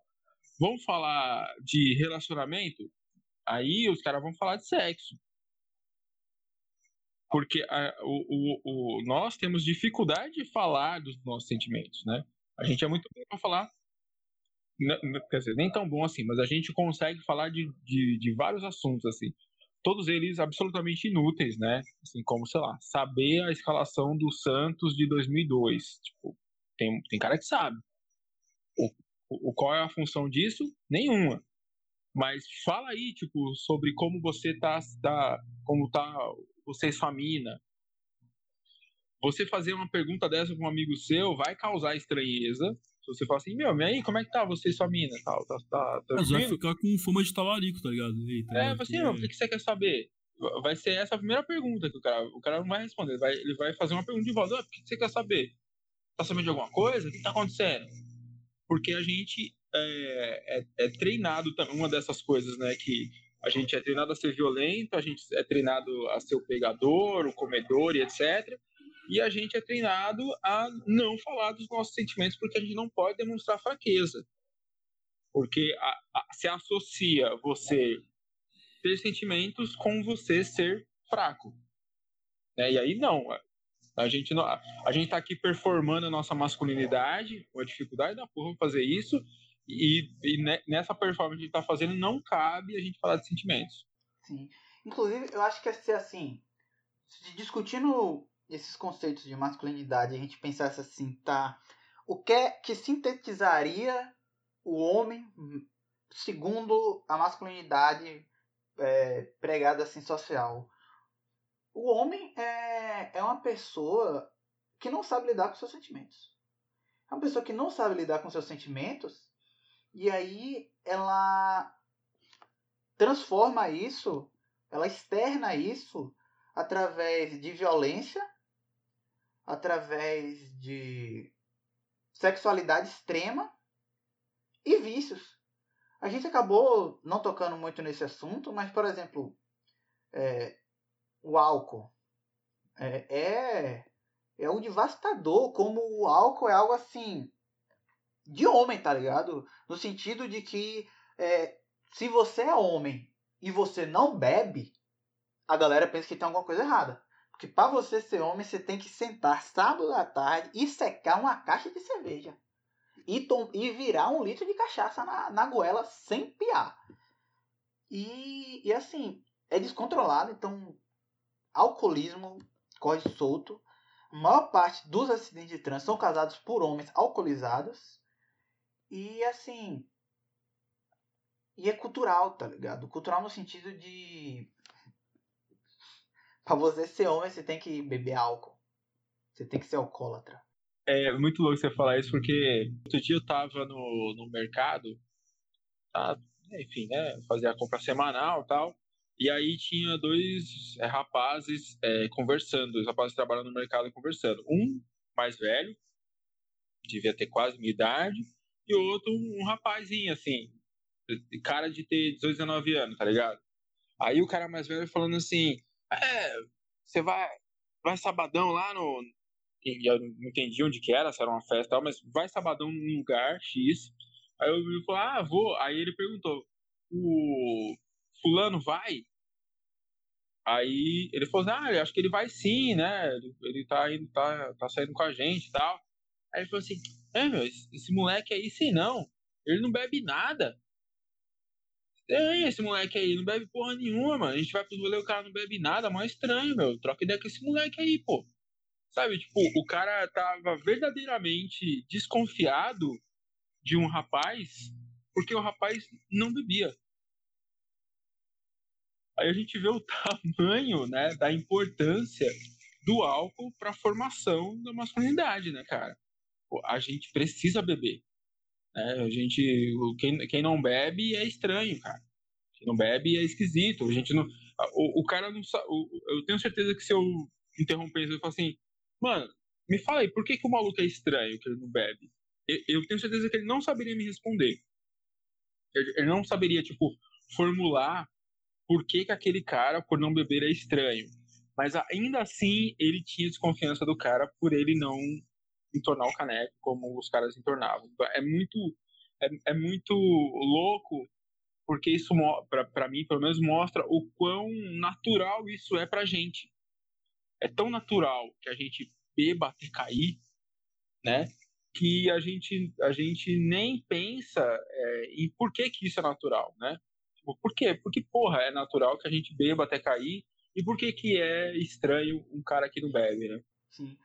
E até, tipo, no sentido de bebida enquanto defesa. Porque pense, é, Cho aqui, por exemplo, que, que trabalha com poesia tal. Você pensa a figura do poeta, principalmente poeta do século XX. Você pensa caras que nem tipo Bukowski. É o que? É o poeta bêbado. É o cara que, que ele não sabe lidar com seus sentimentos, então ele bebe. E por a bebida não satisfazer a capacidade dele lidar com seus sentimentos, ele escreve. Mas a bebida é, assim, é um refúgio que muitos caras usam para não ter que lidar com seus sentimentos. Você se entorpece para você não ter que pensar nos seus problemas, para você não ter que que, que lidar com alguma coisa que tá lhe incomodando e você cai na bebida, pô. Ah, cara, é bem nessa mesmo, né? Tipo, às vezes, um, às vezes eu escrevo bastante quando eu tô bêbado e tal. Tipo, a maioria dos amigos que eu fiz assim, tipo, tem bebida no meio que eu conheci, tá ligado? Tipo, amigo, amiga também, tal, né? Tipo, essa cultura de beber aqui na quebrada aqui é bem forte. E é que nem o Betão falou, tipo, o pessoal que não bebe a gente aceitava, mas a gente, tipo, mano, não curtia muito não, tá ligado? Às vezes, tipo, ah, chama fulano, mas, mas fulano não bebe, mano, vai chamar ele pra quê, tá ligado? É, tipo... Ou seja, você não tá, você não tá fazendo uma reunião pra se reunir com pessoas, você tá fazendo uma reunião pra beber. Exatamente, mas, cara, eu lembro, eu já, eu já tentei parar de beber mais de uma vez, tá ligado? Tipo, eu lembro que teve uma, mano, que eu falei, mano, um amigo meu falou, ah, mano, vamos, vamos jogar um game aqui em casa aqui, mano. Ah, vamos, né, mano? Falei, ah, só que eu não tô bebendo mais. Aí eu comprei uma Coca-Cola e tal, levei, tá ligado? Mano, aí o cara ficou, tipo. Ofendido. É, ficou ofendido e ficou, tipo, insistindo assim até o CD. Aí eu cedi, eu bebi, tá ligado? Mas assim, a não ser que você esteja tomando remédio e tal, sei lá, tá ligado? A pessoa não aceita. Não aceita. E, e, tipo, o lance da poesia, né, que você tocou aí, tipo, um dos motivos de eu começar a escrever quando eu era mais novo era por isso mesmo, que eu não sabia, tipo, externar meus sentimentos e tal, tipo, e, e, a poesia, tipo, é meio que uma fuga, assim, tipo, tudo que eu não consigo dizer, sabe, tipo, eu jogo ali, né. E é engraçado, mano, que, tipo, quando eu era molecão e tal, mano, eu escrevi uma carta de amor com uma mina que, que eu era, que eu era, tipo, apaixonado e tal, né. E era um bagulho meio fora de moda, assim, tal. Todas as cartas de amor são ridículas. Aí eu escrevi pra menina, assim, a menina se almoçando pra todo mundo, tá ligado? Tipo... Porra, velho. E foi, tipo. Só que, tipo assim, na época a gente era muito infantil, né? Tipo, que eu tinha, tinha 13, 12 anos, a menina tinha a cidade também, então, né?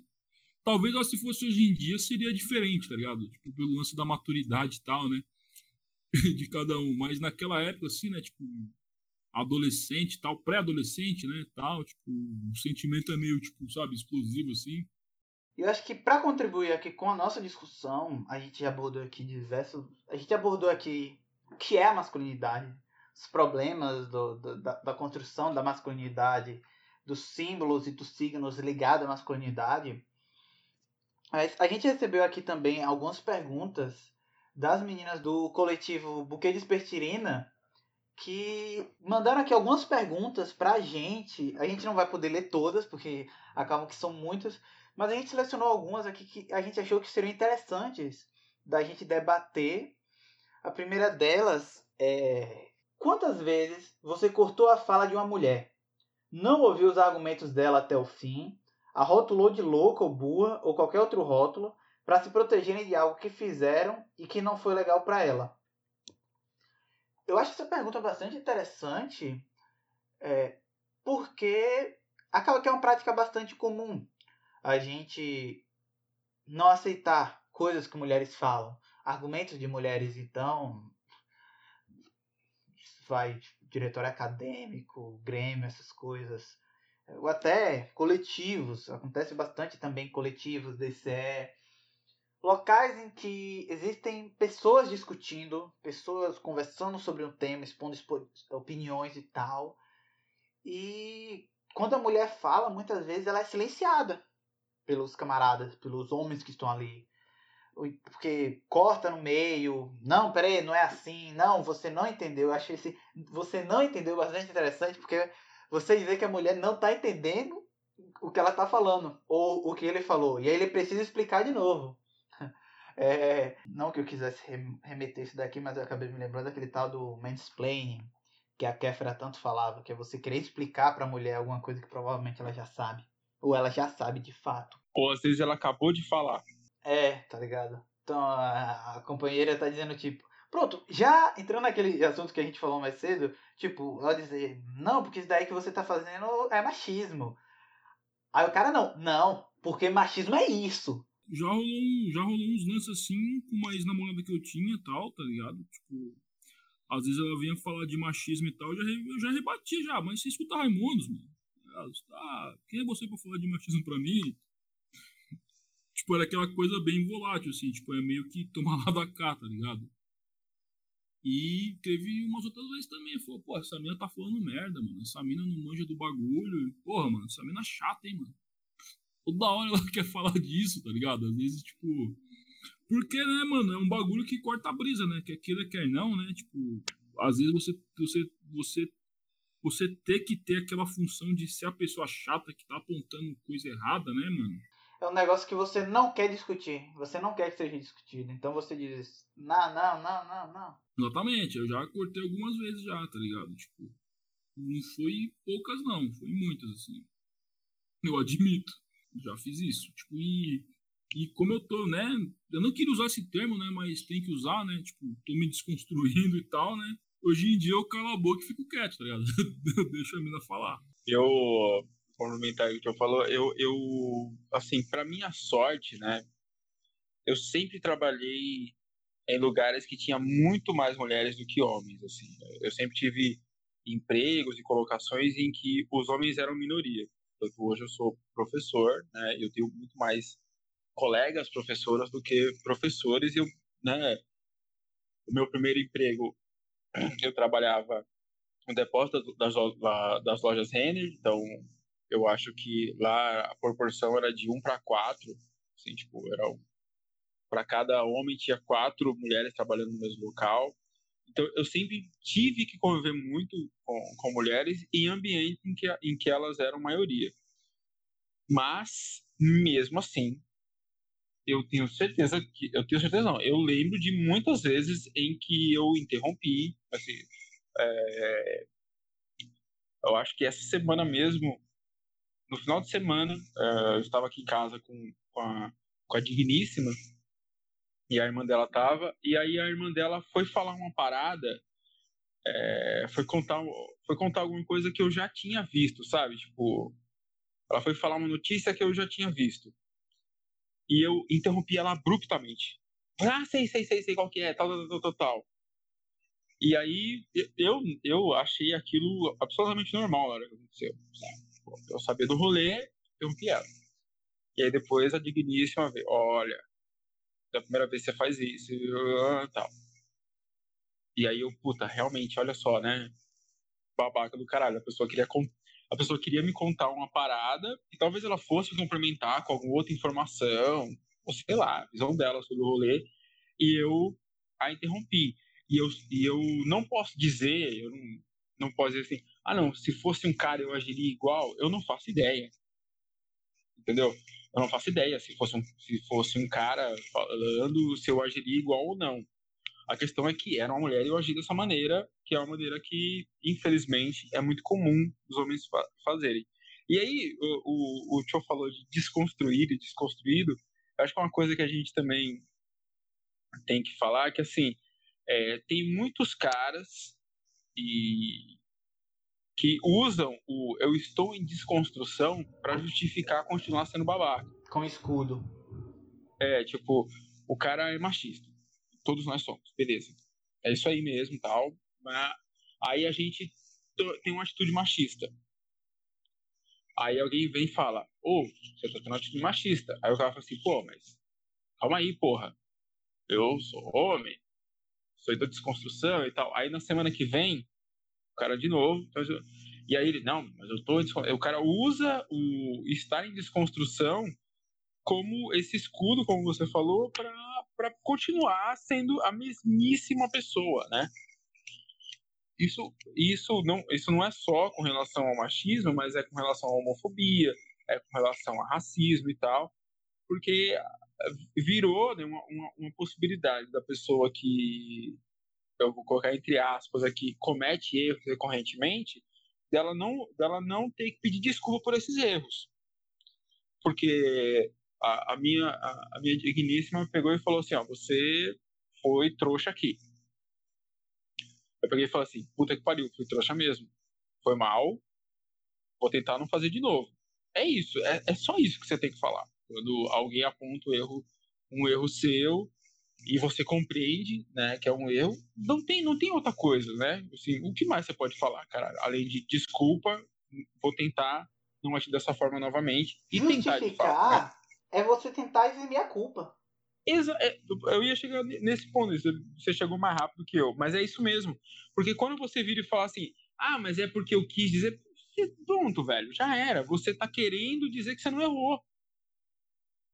E, aí, e você errou. Então, tipo, é só falar assim, puta, é mesmo, foi mal, que merda, hein? Vou tentar não fazer. E acabou, né, cara? Porque. A... Boy, né, é, o, o, o, o Cho trouxe, né, o, o, o BBB, o Cho que acompanha o BBB direto, paga pay-per-view e tudo mais. Que pagar o quê? É... Tem um sitezinho aí, um site dos malandros, pô. Ah, pô, eu, eu uso GatoNet, mano. A pirataria é a democratização do acesso à cultura. Luiz, Zona, Zona Sul é outro nível, irmão. Zona Sul é outra fita. É, mas o que aconteceu no BBB recentemente, é, eu não acompanho o BBB. O último BBB que eu acompanhei foi o com o Kleber Bambam campeão. Esse foi o BBB, BBB que eu acompanhei. Mas, Pô, Betão, mas, usa... mas tu usa o Twitter, mano. Você acompanha eu, o BBB falar... de tabela, cara. Você é, acompanha o BBB de tabela, cara a gente usa o Twitter e a gente acompanha o BBB, é isso. e aí, uma, uma das discussões que teve recentemente, né, a gente tá gravando esse, esse podcast dia 29 de janeiro, pode ter tido outra, é que a, a, uma das, das meninas lá, acho que é a Lumena, apontou lá que o cara fez alguma cagada, falou alguma bosta tal. E aí o cara ficou um tempão, né, tipo, justificando aquela parada, né, discutindo. Eu não sei exatamente, eu não, tava, eu não assisti, eu só vi comentários pelo Twitter. Mas uma das coisas que eu percebi foi que a pessoa, uma das pessoas que, que foi corrigida, ficou tipo, não, mas eu, não, eu, eu não quis dizer, mas não, eu não posso ser machista porque eu pipipipopopó. Não, eu não posso ser racista porque eu pipipipopopó. E, e isso, assim, é uma. É, uma é, é, é sentir, tá ligado? Sabe qual é aquela piada do, do Galvão? Galvão, alô Tino, sentiu? Então, tipo, sentiu. tipo, quando alguém, quando alguém aponta uma parada sua, tipo, ó, você foi racista aqui. Se você não é verdadeiramente racista, tipo, se foi um erro que você cometeu, sei lá, qualquer porra, qualquer. Você vai falar, puta, fui, mano. Que bosta, cara, desculpa. É, é isso que vai acontecer. Tipo, para mim, essa é a, a, a, atitude esperada. Quando você, quando você pega e fala assim, ah, mas meu, agora tudo é racismo. Não, não é ah, bem assim. Aí, cara, não é bem assim. Ó, ó, ó, olha, eu sempre falo isso. Olha o tipo de pessoa que vai concordar com você. Sabe, tipo, se você. Aí. aí...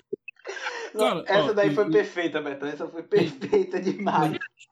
Eu tenho um passado cabuloso aí, mano. Tipo, já, eu já escrevi uma letra de uma música, tá ligado? Extremamente machista, era zoada a música, a letra era zoada.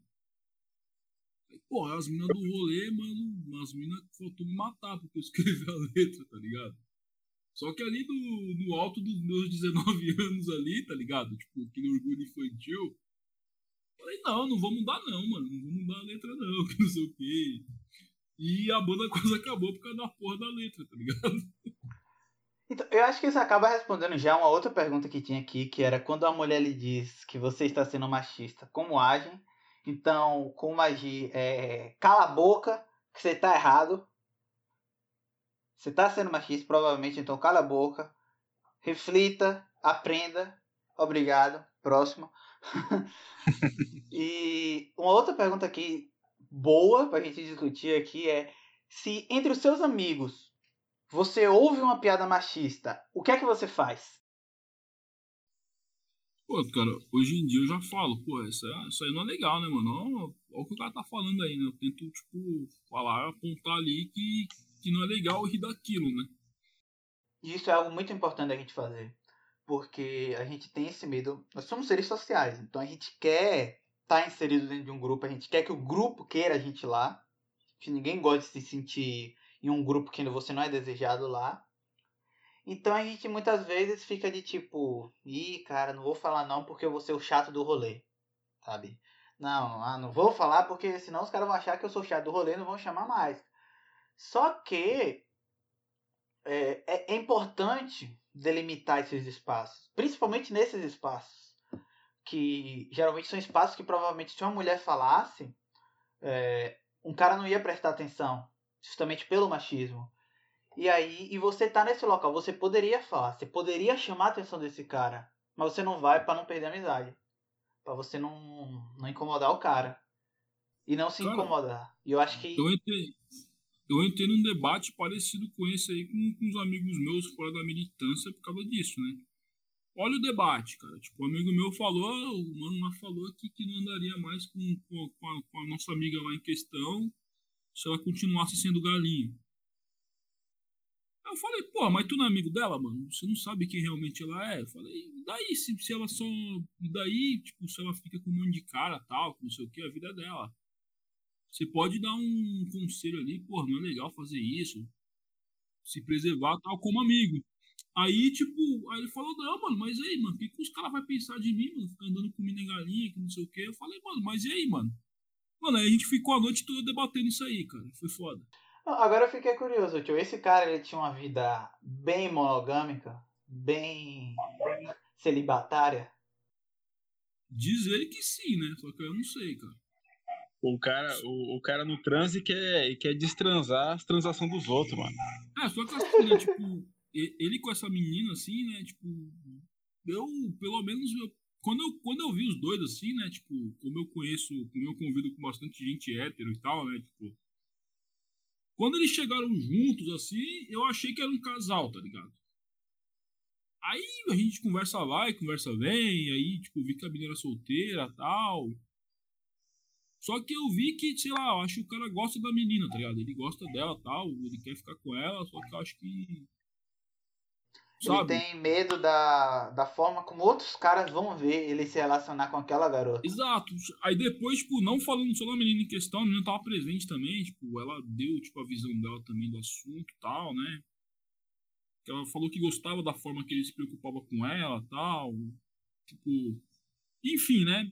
Que ele tava sempre presente com ela, que eles são amigos muito próximos e tal. Tipo, por isso que parecia que eles. Por isso que quem não, quem não conhece eles acha que eles são um casal e tal, né? Só que assim, né? Aí entrou nesse assunto aí, né? O mano falou, ah, mas eu não vou ser o chato do rolê, né? Tipo, entrou nesse bagulho. Eu falei, mas tem que ver, mas eu falei, tem que falar, pô, fita torta é fita torta, mano. Tipo, porque. Aí eu já entrei naquele lance, por que, que nós pode pegar três, quatro minas, tipo, num rolê só, tipo, a gente é tratado como herói e a mina é vagabunda. Eu falei, eu falei, e eu, eu botei o dedo mais na ferida ainda. Eu falei, ah, mano. Mas, tipo, a conta não fecha, mano. Tipo, o pessoal quer que a gente seja garanhão, quer que as minas sejam, tipo, tá ligado? Difícil. É, tipo, a conta não fecha, tá ligado? Inclusive, um, um tema que isso me lembrou, eu devia ter tratado isso mais cedo quando a gente tava falando da questão da pornografia e tal, da construção de como a gente tem que ser esse pegador que pega todas. E assim, você que é ouvinte, que é homem, hétero, cisgênero, não é porque a menina tá sendo legal que você tem que ficar com ela, ou que ela quer ficar com você. Nossa, demais. Segura a onda, cara. Porque tem muito dessa. É, a gente ent- entende muito desse jeito de que é 880. Ou, ou a pessoa não quer ficar com você e vai ser ignorante, vai ser chata e tal. Ou a pessoa tá dando mole. Nem sempre, cara. Cara, eu, perdi muita amiga nessa, tá ligado? Tipo, de querer forçar ali, de, porra, mano, e aí, mano, a gente é amigo tal, a gente se dá bem, a gente gosta da mesma coisa. Vamos ficar, tipo, aí não, não rolava, tá ligado? Tipo, aí, tipo, Porque invade o Hum, espaço hum. pessoal da pessoa, tá ligado? Tipo, a pessoa tá. exatamente. Mas eu acho que isso tem muito a ver. Isso tem muito a ver também com o que a gente falou de, da criação da masculinidade, né? Assim, todos nós aqui já ouvimos que não existe amizade entre homem e Uhum. mulher. Com certeza. E mulher bonita. Todos já isso. E mulher bonita. Tem É, essa, tem, tem essa gravata. Não, na, na minha família a gente não pode perdoar Mas nem as feias, mano. Nem, nem mulher dita feia a gente não tem que perdoar, não, mano. Tipo, cê- cê- eu tinha. Na, no finalzinho da adolescência ali, a gente tinha um grupinho na escola que éramos. que era três, três meninos, né? E contando comigo, e duas meninas, às vezes uma terceira que colava com a gente. Ninguém ficava com ninguém. Ninguém pegava ninguém ali, tipo, uma das meninas namorava, enfim. Cara, todo mundo, todos os caras falavam, falavam assim, vocês são trouxa que vocês não estão comendo essas minas. Ou então dizia que era escondido, alguma coisa assim. Quando ele fala assim, ah, vocês estão pegando, não estão pegando. Ah. Aí ele fala, meu, a gente não pega, as meninas são nossas amigas e tal, não sei o que, blá, blá, blá. Os caras falam assim, ah, mas então vocês são trouxa. Tem uns caras comendo elas e vocês E- aí. Ah, tem, tem, tem expressão pra isso que, que, que a galera usa, que é micro-ondas. É, micro-ondas, sazão, sazon, Ó, tempero, tem vários, tá ligado? Olha, olha como vocês são, são jovens, porque a, a expressão pra mim era cantor de churrascaria. Que é, é o, cara, o cara que cantava, cantava, quem comia era o outro. Sim. Então, mas é, é justamente isso que eu ia falar. Olha como é um uma situação bem bem objetificante da mulher. Sim. Você é o micro-ondas, porque você vai esquentar para outro comer. E em um momento você entende aquela pessoa como uma pessoa também. Aquela pessoa é uma comida que alguém vai comer e pronto. E você tá sendo otário de não comer também. A, a mina não é, não pode ser interessante. Tipo, a, a- a menina não pode ser interessante para além de- dela ser uma vagina ambulante. Uhum. Ela não pode ser sua amiga. É, Cara, tipo, tipo- porque. Não, o que, que você vai conversar com ela? Caralho, a gente tinha essa. essa uma das meninas. ah, eu não- é, é, chamava Priscila e, Lu, e, e Luara, essas duas que estavam sempre com a gente, e a outra chamava Priscila também, eram duas Priscilas. Cara, uma, uma dessas minas era a mina que eu- a, pessoa, a pessoa que eu conheci que mais manjava de rock dos anos 80. Tipo, a mina tinha todos os álbuns de todas as bandas, sabia tudo, tá ligado? E, eu, a, gente, aqueles moleque roqueiro idiota, adolescente, a gente fala, caralho, ela tinha o álbum, ela trazia pra gente, ela tra... sabe, tipo, mano, era muito foda aquilo. É, pra, pra gente. E, e isso, é, inter- isso constrói na sua cabeça que, tipo, mano, essa é a mulher perfeita pra minha vida, tal. É por- isso é muito louco, porque também é, tinha essa, porque assim, é, ela, ela é, não, não tinha com a gente, porque assim, quando a gente conheceu, é, eu falo a gente porque eu um- e um amigo meu até hoje, japonês, tal, a gente estudou a vida toda junto. E aí, quando a gente conheceu ela, os dois ficou com paixonite com ela, obviamente. Mas aí ela falava muito sobre isso. Ela, ela vivia falando assim, nossa, meu, eu tenho amizade com os moleques, todos os moleques ficam com- querendo ficar comigo, ou mó chato, não sei o quê. Né? Aí a gente já, opa, Se ligou. se ligou, bom beleza. entendedor, meia palavra basta, né, mano? É. Mas assim, a gente só tinha apaixonite por causa dessas coisas. Não não era que a gente tava realmente apaixonado pela menina, mas assim, nossa, que menina diferente. Mas não, é porque a gente não conversava com mulher nenhuma, e aí quando a gente conversou com uma, ela tinha, obviamente, como todas as mulheres, alguma coisa pra dizer, né? Sim. Hum. E aí você acha que por ela ter alguma coisa a dizer que é do seu interesse, então essa é, É. a mulher que vai ser da sua vida. Exatamente. É, cara. Vida de nerd roqueiro é difícil por causa disso, cara. Tipo, acho que isso atrapalha muito. Isso é tipo assim, se você for parar pra pensar, o que é o fenômeno em céu hoje em dia, é muito disso, tá ligado? De tipo, são, são caras que nunca aprenderam a se relacionar com mulheres, que criam neles esse, esse ideal de que a mulher, esse ser intocável, perfeito, que tem que ser cultuado, e que, pelo menos assim, claro, a Natália tem muito mais propriedade para falar disso porque ela estuda com a, ela estudou isso, ela tem estudado isso, inclusive quem quiser entender mais tem um, um episódio nosso que fa fala sobre isso, o mapa do ódio. Mas assim, a impressão que eu tenho, é, a impressão que eu tenho assim, como um homem jovem que acabou de sair da adolescência, que estava ali nos meios da adolescência, a impressão que me fica é que o ele vem muito desse lugar do cara que passou a adolescência toda idealizando uma mulher e achando que quando ele encontrasse uma mulher que era interessante, que falasse das mesmas coisas, e se essa mulher e que essa mulher iria ser legal com ele, ela iria se entregar aos pés dele, porque ele também é legal. Então ele é legal com ela, então ela deve amor e fidelidade eterna a ele. E aí esse cara descobre que o buraco é mais embaixo e que não é assim que a banda toca. E o cara fica pirado. Tem um filme que desconstrói bem isso, aquele filme 500 Dias com Ela, tá ligado? Do, do, do Tom lá, do Tom e a Puta, Sandra pode- e tal. pode ele crer, se pode apaixona, tipo, a mina não. E desde o começo da relação deles, a mina deixa bem claro que não queria nada sério com ele, que era só, tipo, um vai e vem, tipo. Aí tem, aí tem uma passagem no filme que fala isso. Não é porque uma garota gosta das mesmas coisas idiotas que você que, que ela é mulher da sua vida. Algo muito importante ser intermédio hoje em dia. Exatamente, tipo. E, mano, que eu tava falando pra vocês, né? Tipo, a minha melhor amiga, né? Tipo, eu conheci ela num, emprego que eu tive e tal. A gente trabalhou dois anos juntos. Enfim, ela era lésbica, né? Tipo, sabe? Tipo, a gente andava junto e tal. E ela tinha. Nessa época, tipo, eu já tinha essa noção já, tipo, de, pô, tipo, é, é amiga tal, eu não vou tentar ficar. E etc, né? Tipo, eu já tinha essa noção. A gente andava abraçado, sabe, assim, no bagulho, só que todo mundo lá do, do mercado que a gente trabalhava botava pilha. E aí, mano, já ficou com a Jéssica, já ficou com a menina tal, que não sei o quê. Aí eu falava, não, mano, não, rolou nada não, pô. Falei, a menina é lésbica. Aí então aquele bagulho, é, a menina é lésbica ainda porque não ficou com o cara certo, tal, que não sei o quê, tá ligado? Aqui é outro absurdo. Meu Deus do céu. É, Nossa, tipo, Aí, mano, tipo, eu entrei na pilha, tipo, e tinha tentado ficar com ela tal, por causa disso. Aí depois a gente conversou e tal. E, tipo, a gente tá numa boa até hoje, tá ligado? Mas, tipo, Mas é coisa que perde amizade. exato, por causa, por causa dessa pressão que faziam, tá ligado? Tipo, eu quase perdi, tipo, essa amizade, tá ligado? Que é forte, assim, até hoje, tá ligado?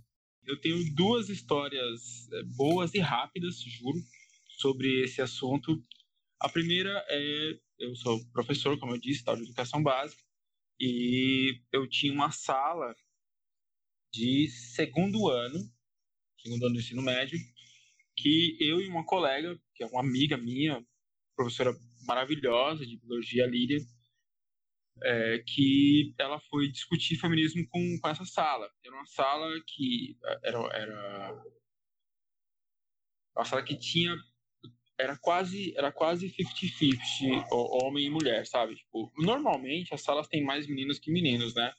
Mas essa sala tinha quase igual, assim, meninos e meninas. E aí ela foi discutir feminismo e não conseguiu, cara. Os moleques tumultuaram a aula pra caramba, foi mó zoado tal. Deu briga porque as meninas queriam ouvir, os caras. Enfim, o demônio da preula. E aí ela contou pra mim, né? Porque eu tinha amizade com. Como sempre, né? Eu, eu, eu sempre tinha amizade com os considerados piores alunos da sala. Sempre, sempre é isso. o professor de história é sempre esse cara. Ver, eu sou amigo dos. É, quando eu vou ver, eu sou amigo dos caras que ninguém gosta, mas enfim. E ela contou pra mim a história, aí eu falei, ó, você tem a aula que você ia dar? Ela tem. Aí eu peguei a aula dela, Entrei, mano, não, não foi no dia seguinte, mas foi na mesma semana. Entrei na sala e falei, escrevi na lousa: feminismo não é igual machismo. Que era assim que ela começava a aula dela. E aí eu dei a aula dela exatamente a aula, assim, é, exatamente não, claro, porque, né, enfim, ela, ela tem abordagem, enfim, mas assim, eu, tudo que ela, que ela colocou no plano dela para falar, eu falei. E os moleques ouviram. E os moleques entenderam no final da aula, vieram falar comigo, e opa. Então, é, eu sempre, aí eu, eu entendo o nosso papel de, é, dentro do, do, do, do feminismo, vamos dizer assim, como a gente tem que falar com os caras. Se a gente tem alguma utilidade, e eu sempre duvido muito que nós homens tenhamos alguma utilidade, mas enfim, se a gente tem alguma utilidade, é essa, a gente tem que falar com os caras. Porque o, o, o cara é machista e o cara vai me ouvir e não vai ouvir a mina. E aí eu tenho que reproduzir pro cara exatamente o que a mina falou. É uma merda, é uma merda. Concordo que é uma merda, mas é uma forma de, de ser feito isso. Porque depois que eu dei essa aula, os caras, os meninos vieram, ah, porque a Lilian veio aqui e ela falou assim, eu falei assim, ó, vocês foram otário com ela. Porque eu, a, a, aula que eu dei aqui hoje é igualzinha que ela deu. Então, ó, se vocês são homem de verdade, quando ela voltar aqui, vocês vão pedir desculpa para ela. E aí, é, fizeram. Quando teve aula com ela de novo, né? Qual ali, naquele dia lá, desculpa aí, papai, pó. Porque eu acho que esse é nosso papel. E aí a segunda historinha que eu tenho pra contar, eu, eu joguei futebol americano, porra, 2008, 9 10. Acho que foi isso. Joguei três temporadas, inclusive cheguei a jogar no Campeonato Paulista de futebol americano, enfim, porque né, vocês imaginam o, o nível de jogadores do Campeonato Paulista de Futebol Americano para que eu pudesse ter jogado, né? Mas é isso. É, e aí a gente teve uma, uma amizade muito grande entre esses, esses, caras do time. A gente era do Golden Owls, daqui de Santo André. Daqui de Santo André não, porque eu sou de São Paulo, mas Santo André aqui do ladinho. E a gente continuou com um grupo no WhatsApp. A gente tem até hoje, né? Um grupo no WhatsApp, isso né, tem mais de 10 anos. Era, um, era fórum e virou grupo no WhatsApp. E era muito comum né, ali é, no começo, assim, e por alguns anos, os caras mandar muito vídeo de pornografia, muito vídeo. E aí começou a ter uns vídeos, é, porque normalmente era vídeo que, sei lá, o cara baixava do Xvideos e mandava lá no grupo. E só que aí começou a ter uns vídeos tipo de, ah, vazou o vídeo da fulana. E aí os caras mandavam o vídeo da menina e mandavam tipo print da, do Facebook. Eu, eu não sei se vocês é, passaram por alguma coisa parecida, mas teve uma época que isso acontecia. E aí, e aí tipo, eu e um outro amigo, Hugo, que inclusive é, faz live comigo de vez em quando, a gente começou a se incomodar com. Pra você ver, a gente começou a se incomodar com isso, pra você ver como também né, é complicado, porque a gente só se incomodou quando chegou nesse, né, nesse nível. E aí começou a falar, ah, o cara mandava pra mim e falou assim, mano, para de mandar essa porra, velho. Pô, nada a ver, não, não, não, você quer, você quer né, tocar sua bronha aí, bater sua punhetinha, bate aí pra você, mano. É, aceita, né, acredita assim. A gente começou a encher o saco com isso pro cara, e aí começamos a problematizar a pornografia dentro do grupo, trocar ideia. Mano, isso é errado, a gente é adulto, tá ligado? O, o, a gente começou a abordar né, o o assunto pornografia de uma maneira que a gente sabia que os caras iriam ouvir. a gente, a gente sabia que se a gente falasse de objetificação da mulher e etc, tipo, os caras iam cagar. Mas a gente começou a entrar numa questão tipo de. Ó, oh, mano, a menina não autorizou, pô, errado isso aí. A gente começou, oh, a gente é tudo aqui adulto, pô, parecendo adolescente, né? e foi conseguindo problematizar o rolê. E tem. Tá 2021? Tem uns quatro anos que a gente. A gente continua com, com um grupo, né? Algumas pessoas saíram tal, né? 2018, por causa do Bolsonaro, foi, né? águas para todo mundo, mas o grupo, né, continua, né, um grupo grande de, de caras e tem uns quatro anos que não tem pornografia no grupo, nenhuma, tipo, ninguém manda mais nada e tal. E, e, e, não tem porque a gente trocou ideia e hoje esses caras, todos eles compreendem isso. Se eles consomem pornografia individualmente, a gente nunca vai saber, obviamente. Mas todos entenderam Tipo, o, o, o, a gente ficou um tempo, cara. Não foi rápido, demorou. Teve briga, teve cara zoando a gente no Natal, mas a gente conseguiu fazer isso. É, que esse grupo fosse um grupo é, porno free, sei lá, como eu vou chamar isso. E, e aí, de novo, é, se eu tenho algum papel no feminismo, é esse, cara, porque eu, eu, não, eu jamais vou explicar para um, uma aluna minha o que ela, ela sofrer uh, por, por conta de ser mulher, o que ela ser sediada. Eu, eu, eu não preciso fazer isso, né? justamente porque provavelmente é, uma, uma menina de 13 anos já sofreu algum assédio durante a vida dela. Isso é, é, é quase certo. Né? O que eu posso fazer é virar para o menino, de tre... pro menino de 13 anos e falar que isso é uma bosta. Olha só o que está fazendo com a menina ali. Ah, então, a gente, se a gente tem algum papel, é esse, cara. Né? Tipo, de, de falar com os caras. Se a gente não é capaz, se você que está nos ouvindo aí, que é o, o feminista, e nossa senhora, quem é mais feminista que eu, e etc., e você não, não se, se quer conseguiu convencer os seus amigos de que ser machista é errado, você tá muito errado, velho.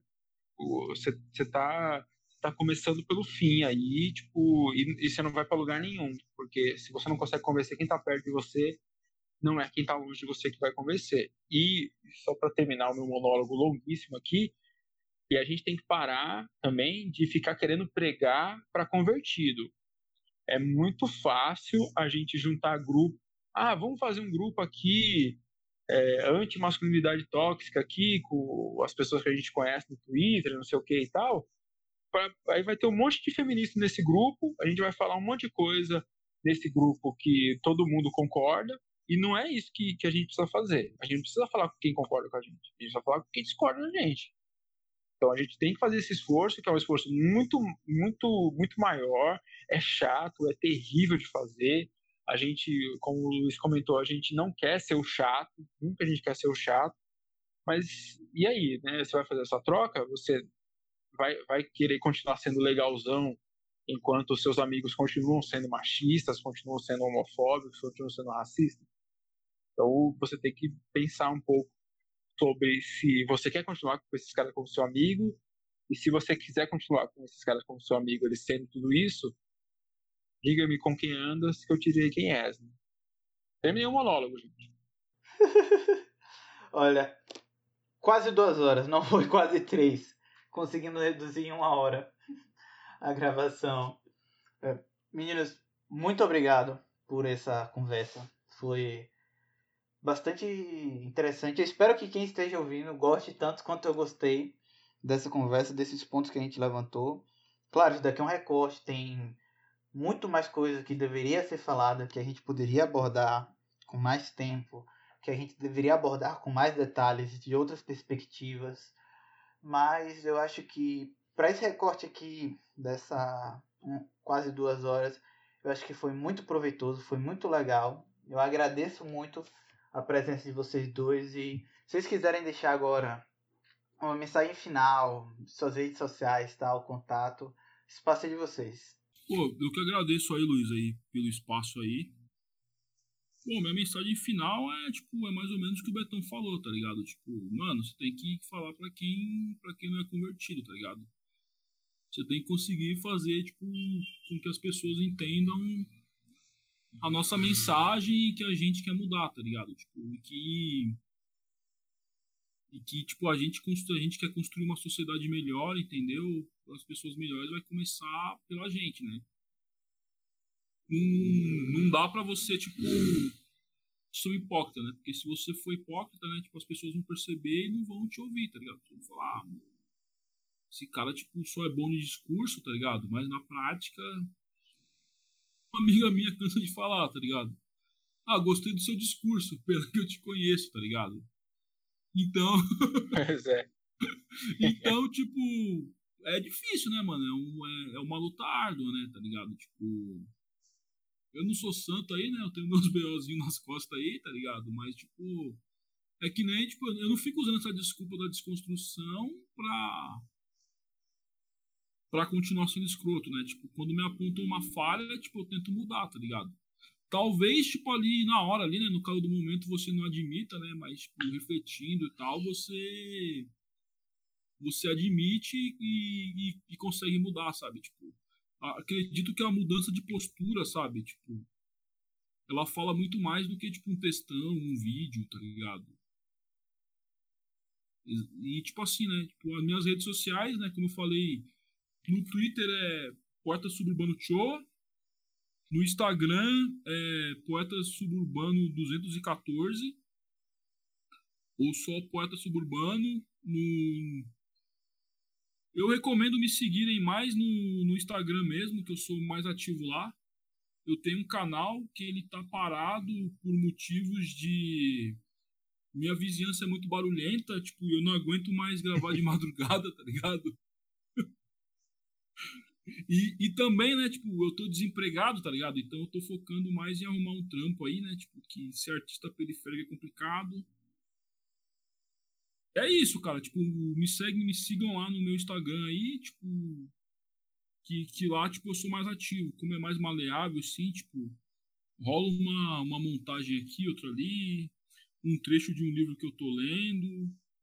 E, e, eu não abordo só anarquia lá, não. Tipo, lá, se você quiser conhecer, tipo, artistas, principalmente brasileiros, poetas e poetisas, vem comigo que, que vai ter muita coisa lá. Eu, nesses dois anos aí que eu tenho aí, tipo, desse rolê que eu faço de divulgação da literatura, eu acredito que pelo menos um artista você vai encontrar lá que você vai gostar. É, porra, agradecer demais é, ter, ter, ter, me convidado e por, e por, por fazer esse podcast, cara. Tipo, eu gosto pra caralho do jeito que você, que você aborda e tal, né? É, e você convida uma galera da hora demais, assim. Enfim, vai se fuder, tinha que fazer dois por semana. Se vira. ah, ó, quem quiser que eu possa fazer dois por semana, Basta acessar apoia.se barra podcast e doar o valor que puder para ajudar, porque gostaria muito viver de podcast, porém. Porém impossível, né? Porém impossível. Não, não é impossível, porém complicado. É bem difícil, né, cara? Mas, porra, é bom demais. Eu, o, o, o que lança, eu, eu ouço, então é muito legal estar tá, tá, tá aqui, né? E imaginar que Semana que vem eu vou limpar a casa me ouvindo. Vai ser uma experiência muito doida, cara. É... E, pô, dizer assim, eu, eu sou relativamente ativo no, no Twitter. Eu, eu, uso mais o Twitter para ler, mas eu tô sempre postando ali, né, as coisas no Twitter. Então é, é Betal de Souza, Demudo, e Souza com Z, Betão de Souza né, tal. Vai procurar, você vai me achar. Vai tá, esses links todos estão na descrição. Ah, então, ó, tá toda a descrição aí, meu canal, meu canal no, no YouTube tá aí, na descrição também. Acompanhe lá, muito bom canal sobre anarquia. É, era, era pra ser um canal sobre história, virou um canal sobre anarquia, porque o Brasil não me dá um minuto de sossego, né, cara? Não dá pra eu falar sobre. Ah, o Brasil não, não dá paz ao brasileiro. Não dá pra falar sobre o passado, quando tem tanta merda acontecendo no presente, tá ligado? A gente tem que falar do presente, pô. Eu, eu te compreendo, Betão. Eu também eu queria falar só de literatura só, mas não dá, cara. Não dá. Mas se você gosta de, de, de, anarquia e de notícias do dia a dia, aí, notícias políticas e tal, é isso que eu tento fazer. Eu tento é, pegar coisas que estão acontecendo nesse momento e falar sobre elas sob uma perspectiva anarquista. Né? E, e, e gosto pra caralho de fazer isso. Né? É uma coisa que eu, que eu gosto bastante, então me acompanha lá. E como mensagem final, eu acho é, que a gente tem que. Nós, é, eu, eu, eu, vou fazer essa brincadeira porque assim, eu sou hétero, cis, branco. O combo. É, a única coisa é que eu sou pobre pra caralho a vida toda e moro em São Paulo sendo descendente de nordestinos, o que né, acrescenta um, um tiquinho de. É, é o, meu, o meu privilégio é, é, levemente arranhado por isso, né? E o que eu, o que eu digo para você, que assim como eu é hétero, Francis, e esse como de desgraça que, que, que nós somos, é que o nosso papel realmente é ouvir, cara. Então, permita-se ouvir. Permita-se ouvir, não se ofenda é, quando alguém te apontar um erro. Tipo, não, não, não vá por essa chave, tá ligado? Vá pela chave do. Alguém está dizendo que eu estou errando e eu não quero mais errar. É, não, não, não tenha compromisso com o erro, sabe? a gente a gente compreende que é muito difícil a gente né eu compreendo que é muito difícil a gente perceber os nossos erros e a gente admitir que atitudes que a gente toma são são erradas e tal e também a gente não está aqui se colocando como anjos perfeitos quando, as, quando uma mulher fala oh, você está sendo machista a gente já vai dizer sim realmente reconheço tal porque a gente também nós somos falhos então quando a mulher fala o nosso primeiro intuito é dizer não. É, é justamente chegar e dizer, ei, rapaz, não, que negócio é esse, ser machista e tal. E é justamente por isso que a gente está dizendo aqui. A gente sabe como é difícil é. para o homem cisgênero hétero dizer, sim, velho, você tá certo, errei aqui, foi mal, desculpa. É difícil. A gente não tá dizendo que é fácil. Ó, oh, e vamos é, voltar a normalizar o debate, que, que é no debate que a gente se entende, cara. Que é no isso. debate que a gente vê o outro. Porque, tipo, se ficar nesse negócio, tipo, de consenso o tempo todo, tá ligado? Tipo, a gente fica, tipo, a gente vai pro caminho ali do, do pessoal do centrão, tá ligado? Tipo, não, tá ligado? Tipo, não vamos polemizar, tal. E, ó, e, e se você fica neutro, é porque você não tá se incomodando, é porque você tá conivente com a atual situação. Então, se você acha que não tem que discutir racismo, que não tem que discutir machismo e tal, é porque você não vê problema nessas práticas. Você acha que está tudo bem do jeito que está. Então é importante sim discutir. É importante sim a gente calar a boca. A gente que tem privilégios, calar a boca e ouvir as pessoas que são oprimidas, as pessoas que sabem o que é lidar com opressão. Porque a gente sabe algumas coisas, a gente é oprimido em algumas coisas. Como o Betão falou, tipo, ser pobre e tal. Mas a gente não sabe, por exemplo, o que é ser mulher, o que é sofrer machismo. A gente não sabe. E o que a gente tem que fazer é calar a boca e ouvir para a gente não reproduzir isso. É, até porque é, quando a gente, entre aspas, dá voz, a, a, a gente não perde a nossa.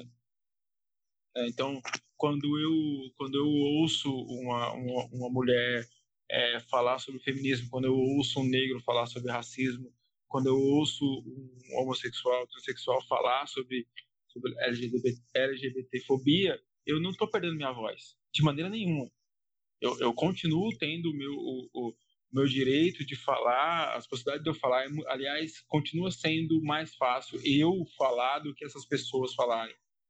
Mas ouvi-las, né, vai acrescentar muito para mim. Então, ouçam o caralho, ouçam, tipo, não tentem não não tomem a, a, a primeira atitude que veio pela sua cabeça, que é de se defender. É assim, para, pensa, né? E aí talvez você aprenda realmente algo. Né? Eu acho que, que era isso que eu queria deixar.